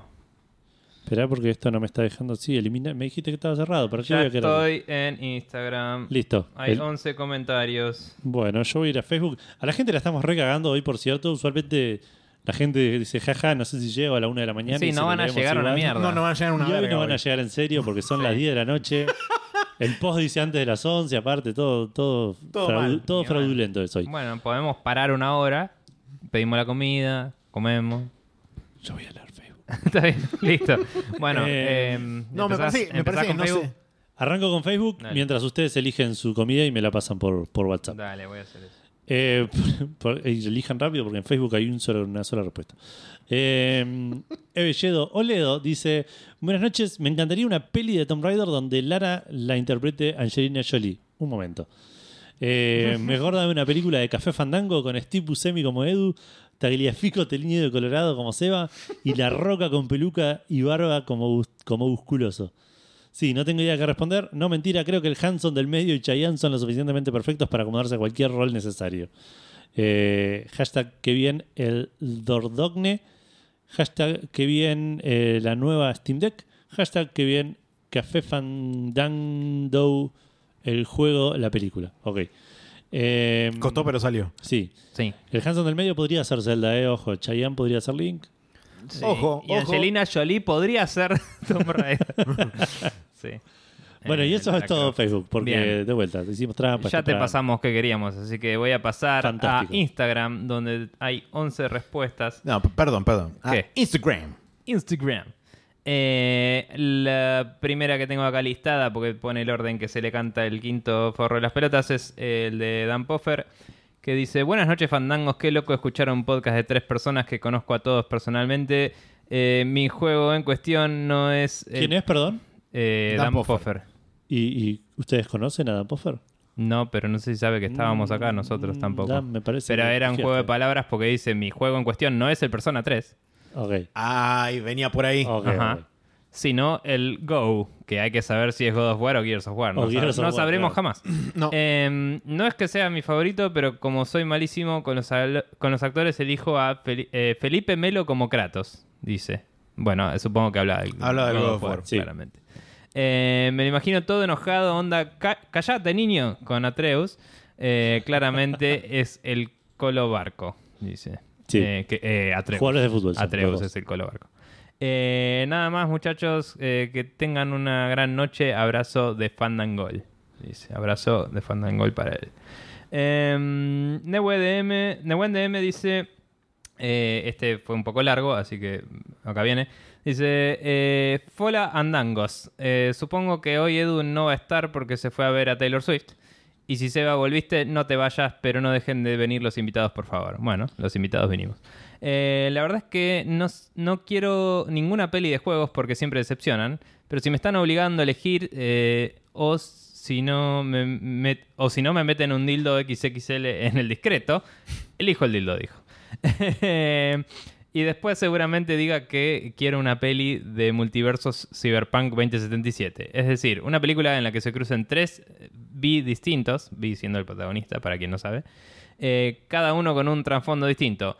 Para el Big Corpo, eh, lo casteo a Pergolini, dice. Eh, para Ok. The Mira. Street Kid lo casteo a Santi Maratea con, un, eh, con una camiseta de Independiente haciéndose el pibe con calle. Y para B Nómade la casteo a Flor de la B, full fantasía calendario de gomería, shorts, jean y, y engrasada, dice. A Johnny Silverhand, a Kakianu, eh, el actor perfecto hubiera sido Ricardo Iorio, dice. Pero como no creo que esté en condiciones de hacer el papel, mandaría un chano a hacer de rockero malote. Dice, un éxito de acción y drama asegurado. Hashtag RodriLove, hashtag FU, de supongo que fuck you, no sé. Eh, después, eh, ahí aparentemente puso un enter y volvió y puso otro comentario que dice hashtag la puta madre no paro de apretar enter eh, sin querer. Hashtag soy un abuelo, hashtag que viene Cyberpunk, hashtag tengo un save de 12 días en Starfield, hashtag creo que no va a terminar nunca. No sé si realmente jugó 12 días total o, o qué onda, no sé. O qué lo tiene decir. abierto de fondo mientras. Eh, hashtag vayan a escuchar Futurama el podcast. Dice. Vayan a escuchar. Eh, bien. Eh, Nacho Basque dice: Hello, my favorite podcasters. Edu and others. Está todo escrito así en, en- Li- claro, li- li- literal. Eh, la verdad que la pregunta de esta semana es chota, dice, porque de mi juego favorito no quiero una película. Eh, quiero que se quede así forever. Lo que sí me gustaría eh, es una adaptación cinematográfica de Stanley Parable protagonizada por Will Ferrell, eh, con el mismo narrador. Ojo, Me- ¿eh? Está muy bien eso, ¿eh? Eh, les mando un abrazo de gol y hashtag a jugar con Hugo, hashtag hay que dejar de chorear con Henry Cavill, hashtag Iorio que en paz descanse, hashtag Edu no me hagas más caños. Eh, voy a me- me interjectar acá brevemente para decir que hay una película de Will Farrell y eh, Emma Thompson. Es muy buena esa. eh, donde Emma Thompson es una autora de Sí. novelas que escribe libros Sí. y funciona medio como la máquina de escribir de Alan Wake. Claro. Voy a dejarlo ahí. Sí, y hace de narradora en off más o menos como una película de Stanley. Parable, pero no. Eh, Stranger Than Fiction se llama sí, la película. Stranger Than Sí, Fiction. señor. Peliculón. Peliculón. Es excelente. Zarpado. Eh, y, y el conflicto cuando el chabón mira el reloj y empieza el- la trama es increíble. Sí, sí, sí. Y está ahí en la calle, ¿what? Buenísimo. Eh, bien, eh, Brian Hausch, o Hausch, Hausch, no sé cómo se pronuncia, discúlpame, eh, dice, no es mi juego favorito, pero me gustaría una peli del GTA eh, Argenta con Julio Chávez como Michael, Diego Alonso, ex pollo de Ocupas como Franklin y Capuzoto como Trevor. Eh, Miguel Granados podría interpretar al hijo de Michael, dale, buenísimo. Em, Capuzoto como Trevor es demasiado on point. Sí, y Miguel Granados como el hijo de Michael, que era También, un sí. pendejo hinchapelotas, está muy bien. Eh, eh, después el mismo se responde y dice, buen jueves para ustedes, muchas gracias por hacerme reír y acompañarme todas las semanas y por hacer eh, por hacerme probar el Paco Digo, el Inscription. ¿Qué juegas, el Inscription? Hashtag no vuelvo a ir al dentista. Eh, está muy bien. Eh, después, eh, Urban Fishing Buenos Aires dice: Hola, rejunte de fandangos provisorios o no. Eh, me gustaría ver una película sobre el universo Fallout con Jensen Ackles como protagonista. Eh, entre paréntesis dice Dean de Supernatural. También podría ser una so- sobre Skyrim con Chris Hemsworth o Jason Momoa como el Dovahkiin. Eh, puede ser, ¿eh? Eh, También estaría buena una Monkey Island con Tom Holland como Guybrush, no está mal. Eh, Jennifer Lawrence como Elaine. eh, Bob Odenkirk, perdón, como Stan. Eh, Sí. Miguel Granados como Kenny Bo- Boca Sucia. Y no se me ocurre. que viene ganando do- Miguel Granados, Sí, te digo. sí. Eh, y no se me ocurre a quién poner de Lechak. Uy, para que apreté y me lo tradujo. ¿Qué pasó? Eh, eh, pondría a Hetfield de Metallica como Murray, dice. Muy bueno. Esa última parte no sé si lo dijo así textual porque Sí, está sí. traducido al inglés de golpe. A doblar a Murray, sí. Pero bueno. Eh, Maximiliano SC dice: eh, Saludos a los fandangos de turno. Sigo escuchando capítulos viejos y me doy cuenta de lo mucho que extraño al trío completo. eh, aunque a uno más que al otro les dejo la incógnita de cuál es. Así. Perfecto. Eh, igual los clones están bancando re bien los trapos y, demás, y además la pregunta sale bien temprano. Eh, Así esta nueva administración está haciendo peligrar un poco la original, dice. Mm, guarda. Eh, respecto a la pregunta, estoy seguro de que la arruinarían, eh, como hacen eh, con todas las películas de juegos, pero suponiendo que se haga en un universo donde salga bien, mi película sería del StarCraft, por supuesto, con Scarlett Johansson como Sarah Kerrigan, Henry Cavill como Jim Raynor, está Ojo. muy bien, ¿eh? Eh, que, que es básicamente un Space Marine, así que tiene sentido. Sí. Claro. Eh, Benedict Cumberbatch en el papel de villano eh, Arcturus Mensk eh, y listo. Que soy feliz con esos tres, dice. Hashtag Gus no te vayas. Hashtag Willy aún te ama. Hashtag Seba agarra, agarra la pala. Hashtag que bien Henry Cavill. Hashtag que bien el StarCraft. Y eh, por último, a menos que se me haya desordenado todo y me perdí algo, eh, Leandro Najaris dice eh, Tom Holland como Serge, Anya Taylor-Joy como Kid, Mimi King como Lena, Adam Driver como Lynx, Cara de, como Harley. eh, y Square Enix vuelve a quebrar con semejante gasto de actores debi- debiendo fusionarse con Atlus, siendo conocida ahora más como Square Enix Atlus hasta su próximo quiebre y fusión, dice. Así que nada, ahí Compro, ¿eh? Compro, compro todo ese sacrificio por una Sí. peli de Chrono Cross. Y bueno, ahí tenés. Eh, nada, esos parecían ser todos los comentarios. Voy a pegar un refresh de onda.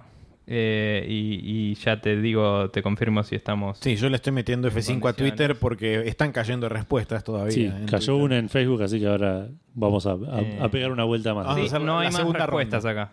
Ok. Bueno, primera ronda de Twitter entonces, donde arranca Cala Frank diciendo, buenas fandangos.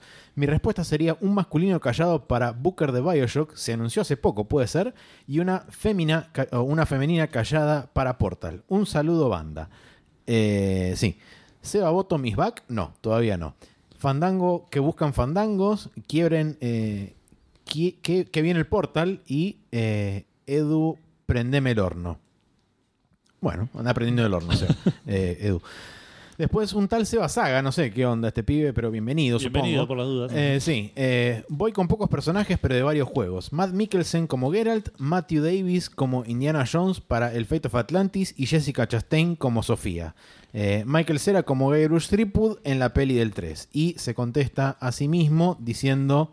eh, no, no, se contesta a sí mismo. Contesta Max C diciendo Max Mikkelsen, a lo sumo puede ser Besemir. Eh, Podría ser de Geralt tranquilamente. Sí, podría ser de guerra tranquilamente, sí. Eh, después tenemos a Andrés BH que dice: Buenas noches, fantásticas. El primero que se me viene a la cabeza ya tiene sus actores. Chris Roberts se ocupó de hacer una película interactiva, Wing Commander 3 y Ujú. 4. Entonces paso a responder como corresponde. El juego es The Secret of Monkey Island, Guybrush Tom Holland. Y la respuesta es. Igual cabe aclarar que había una película de Wing Commander.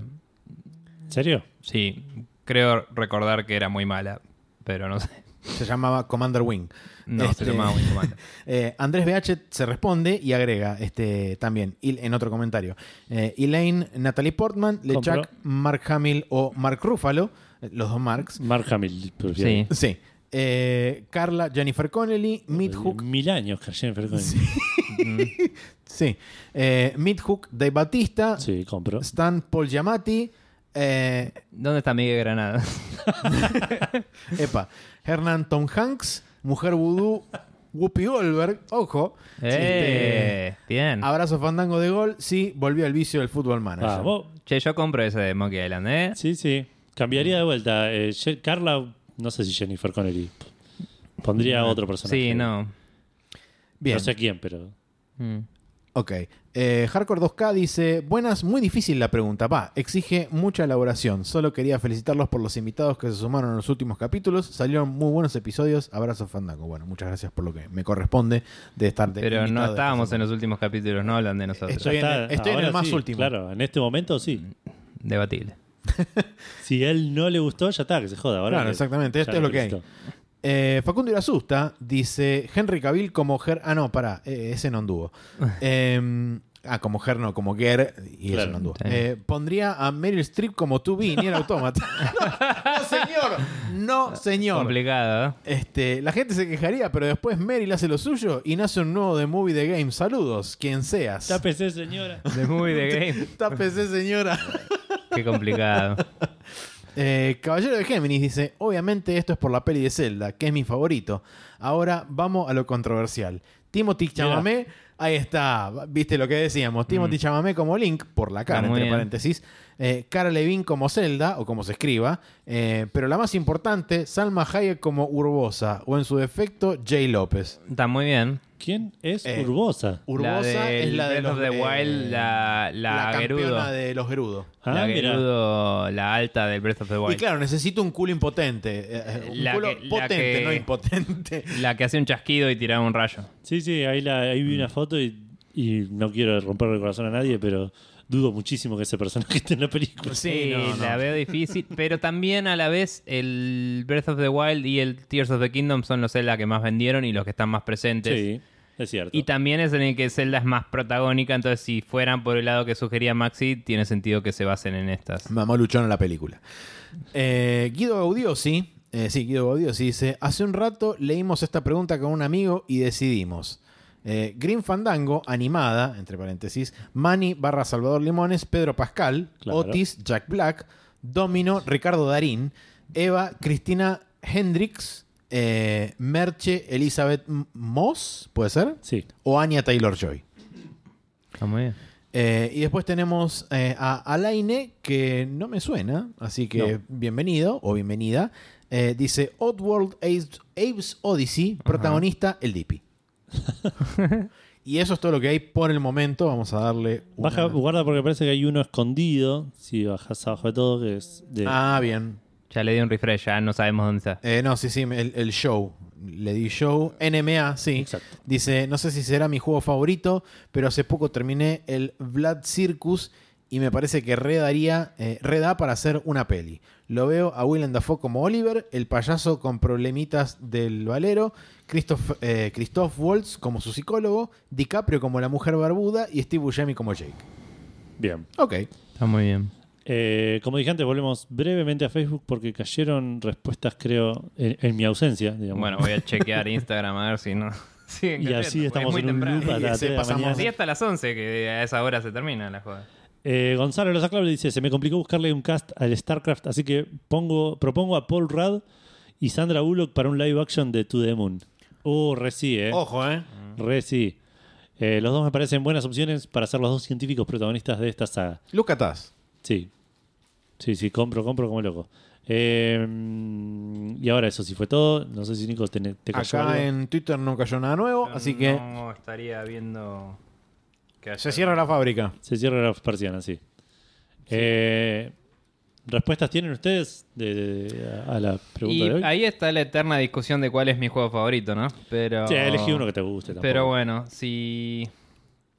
O sea, la realidad es que de los que me gustaría que tuvieran película, obviamente la, la respuesta fácil es el Fate of Atlantis, que nunca fue una película y hubiera estado buenísima. Ay, sí. Que la dijeron, de hecho, y no me acuerdo a quién me enseñaron como indie, pero es como no, tendría que haber sido la. Tendría que haber sido tendría que haber sido Harrison una Ford película en ese 2000, momento. claro, sí, sí. Y tal vez en vez de La Última Cruzada, para pensar. Eh, pero no, es, digamos. eh, ¿De qué año es Fate of Atlantis? la verdad es que. 92, el- 93, Sí, creo. por ahí. La verdad es que el que dijo de Mads Mikkelsen como Geralt es muy buena. Sí, Matt Mikkelsen para es mí muy buena. hubiera, Eh, hubiera tenido que ser Geralt en la, en la serie de Witcher Netflix. La verdad que sí.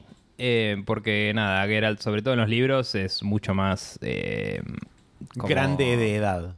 Más grande de edad y más. eh, arquetipo un poco más tirando a los eh, detectives de policial negro o algo así, más que un tipo fachero. No es un tipo fachero para nada, que era ni en los libros No, ni en los juegos. no. Exactamente. No. Eh, bueno, en el, en el 3 lo hicieron muy fachero, pero Eh, en el primer menos. juego era un chabón Sí. con cara de lobo. Sí. Y es tipo, está bien, tiene sentido. Em, nada, y después eh, Metal Gear se supone que están haciendo una película, ya nadie les cree. Eh, no me parecía mal el chabón este que iba a ser de Oscar Isaac haciendo de Snake. Ah. Si le pones una vincha, sale. Una Vinci Eh, barba de, de Five O'Clock. Pero tiene que hacer de Liquid también. Si no, no.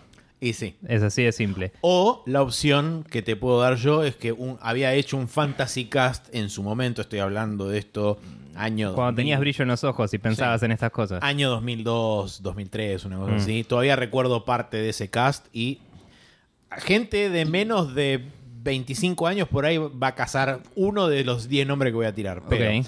eh, Patrick Swayze como Liquid Snake. Además de que hay muchos que están Mm. muertos ya. Sí. Este, como Liquid Snake, Patrick Swayze y como Solid Snake, este Kurt Russell. Y Y ahí ya, Russell tenía sentido. ya tenés medio solucionado Claro. eso. Sí. El coronel Jim Hackman.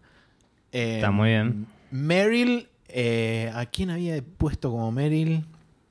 Creo que a Sandra Bullock. No, no, a Sandra Bullock no, no me cierra. Mm. Eh, Nicole Kidman como Naomi Hunter. Está muy bien. eh, y la, la teñís un poco. Lucy Liu como Mei Ling. Estaba muy bien. Y. Eh, eh, Va, Lucy Otacon- Liu está mucho mejor ahora que antes. Sí, así que obviamente. Está muy Lucy bien, Liu es pero- ridículo. Sí. Este, y a Otacon a Edward Norton había puesto. Ah, Eh, está muy bien. Compro, ¿eh? Es- Sí. Ese era mi, mi como parte de mi fantasy cast Claro. en su momento de la película de Metal Gear Solid. Sí, sí, yo no tengo muchas más respuestas. Aparte, soy malísimo con los nombres de actores, la verdad.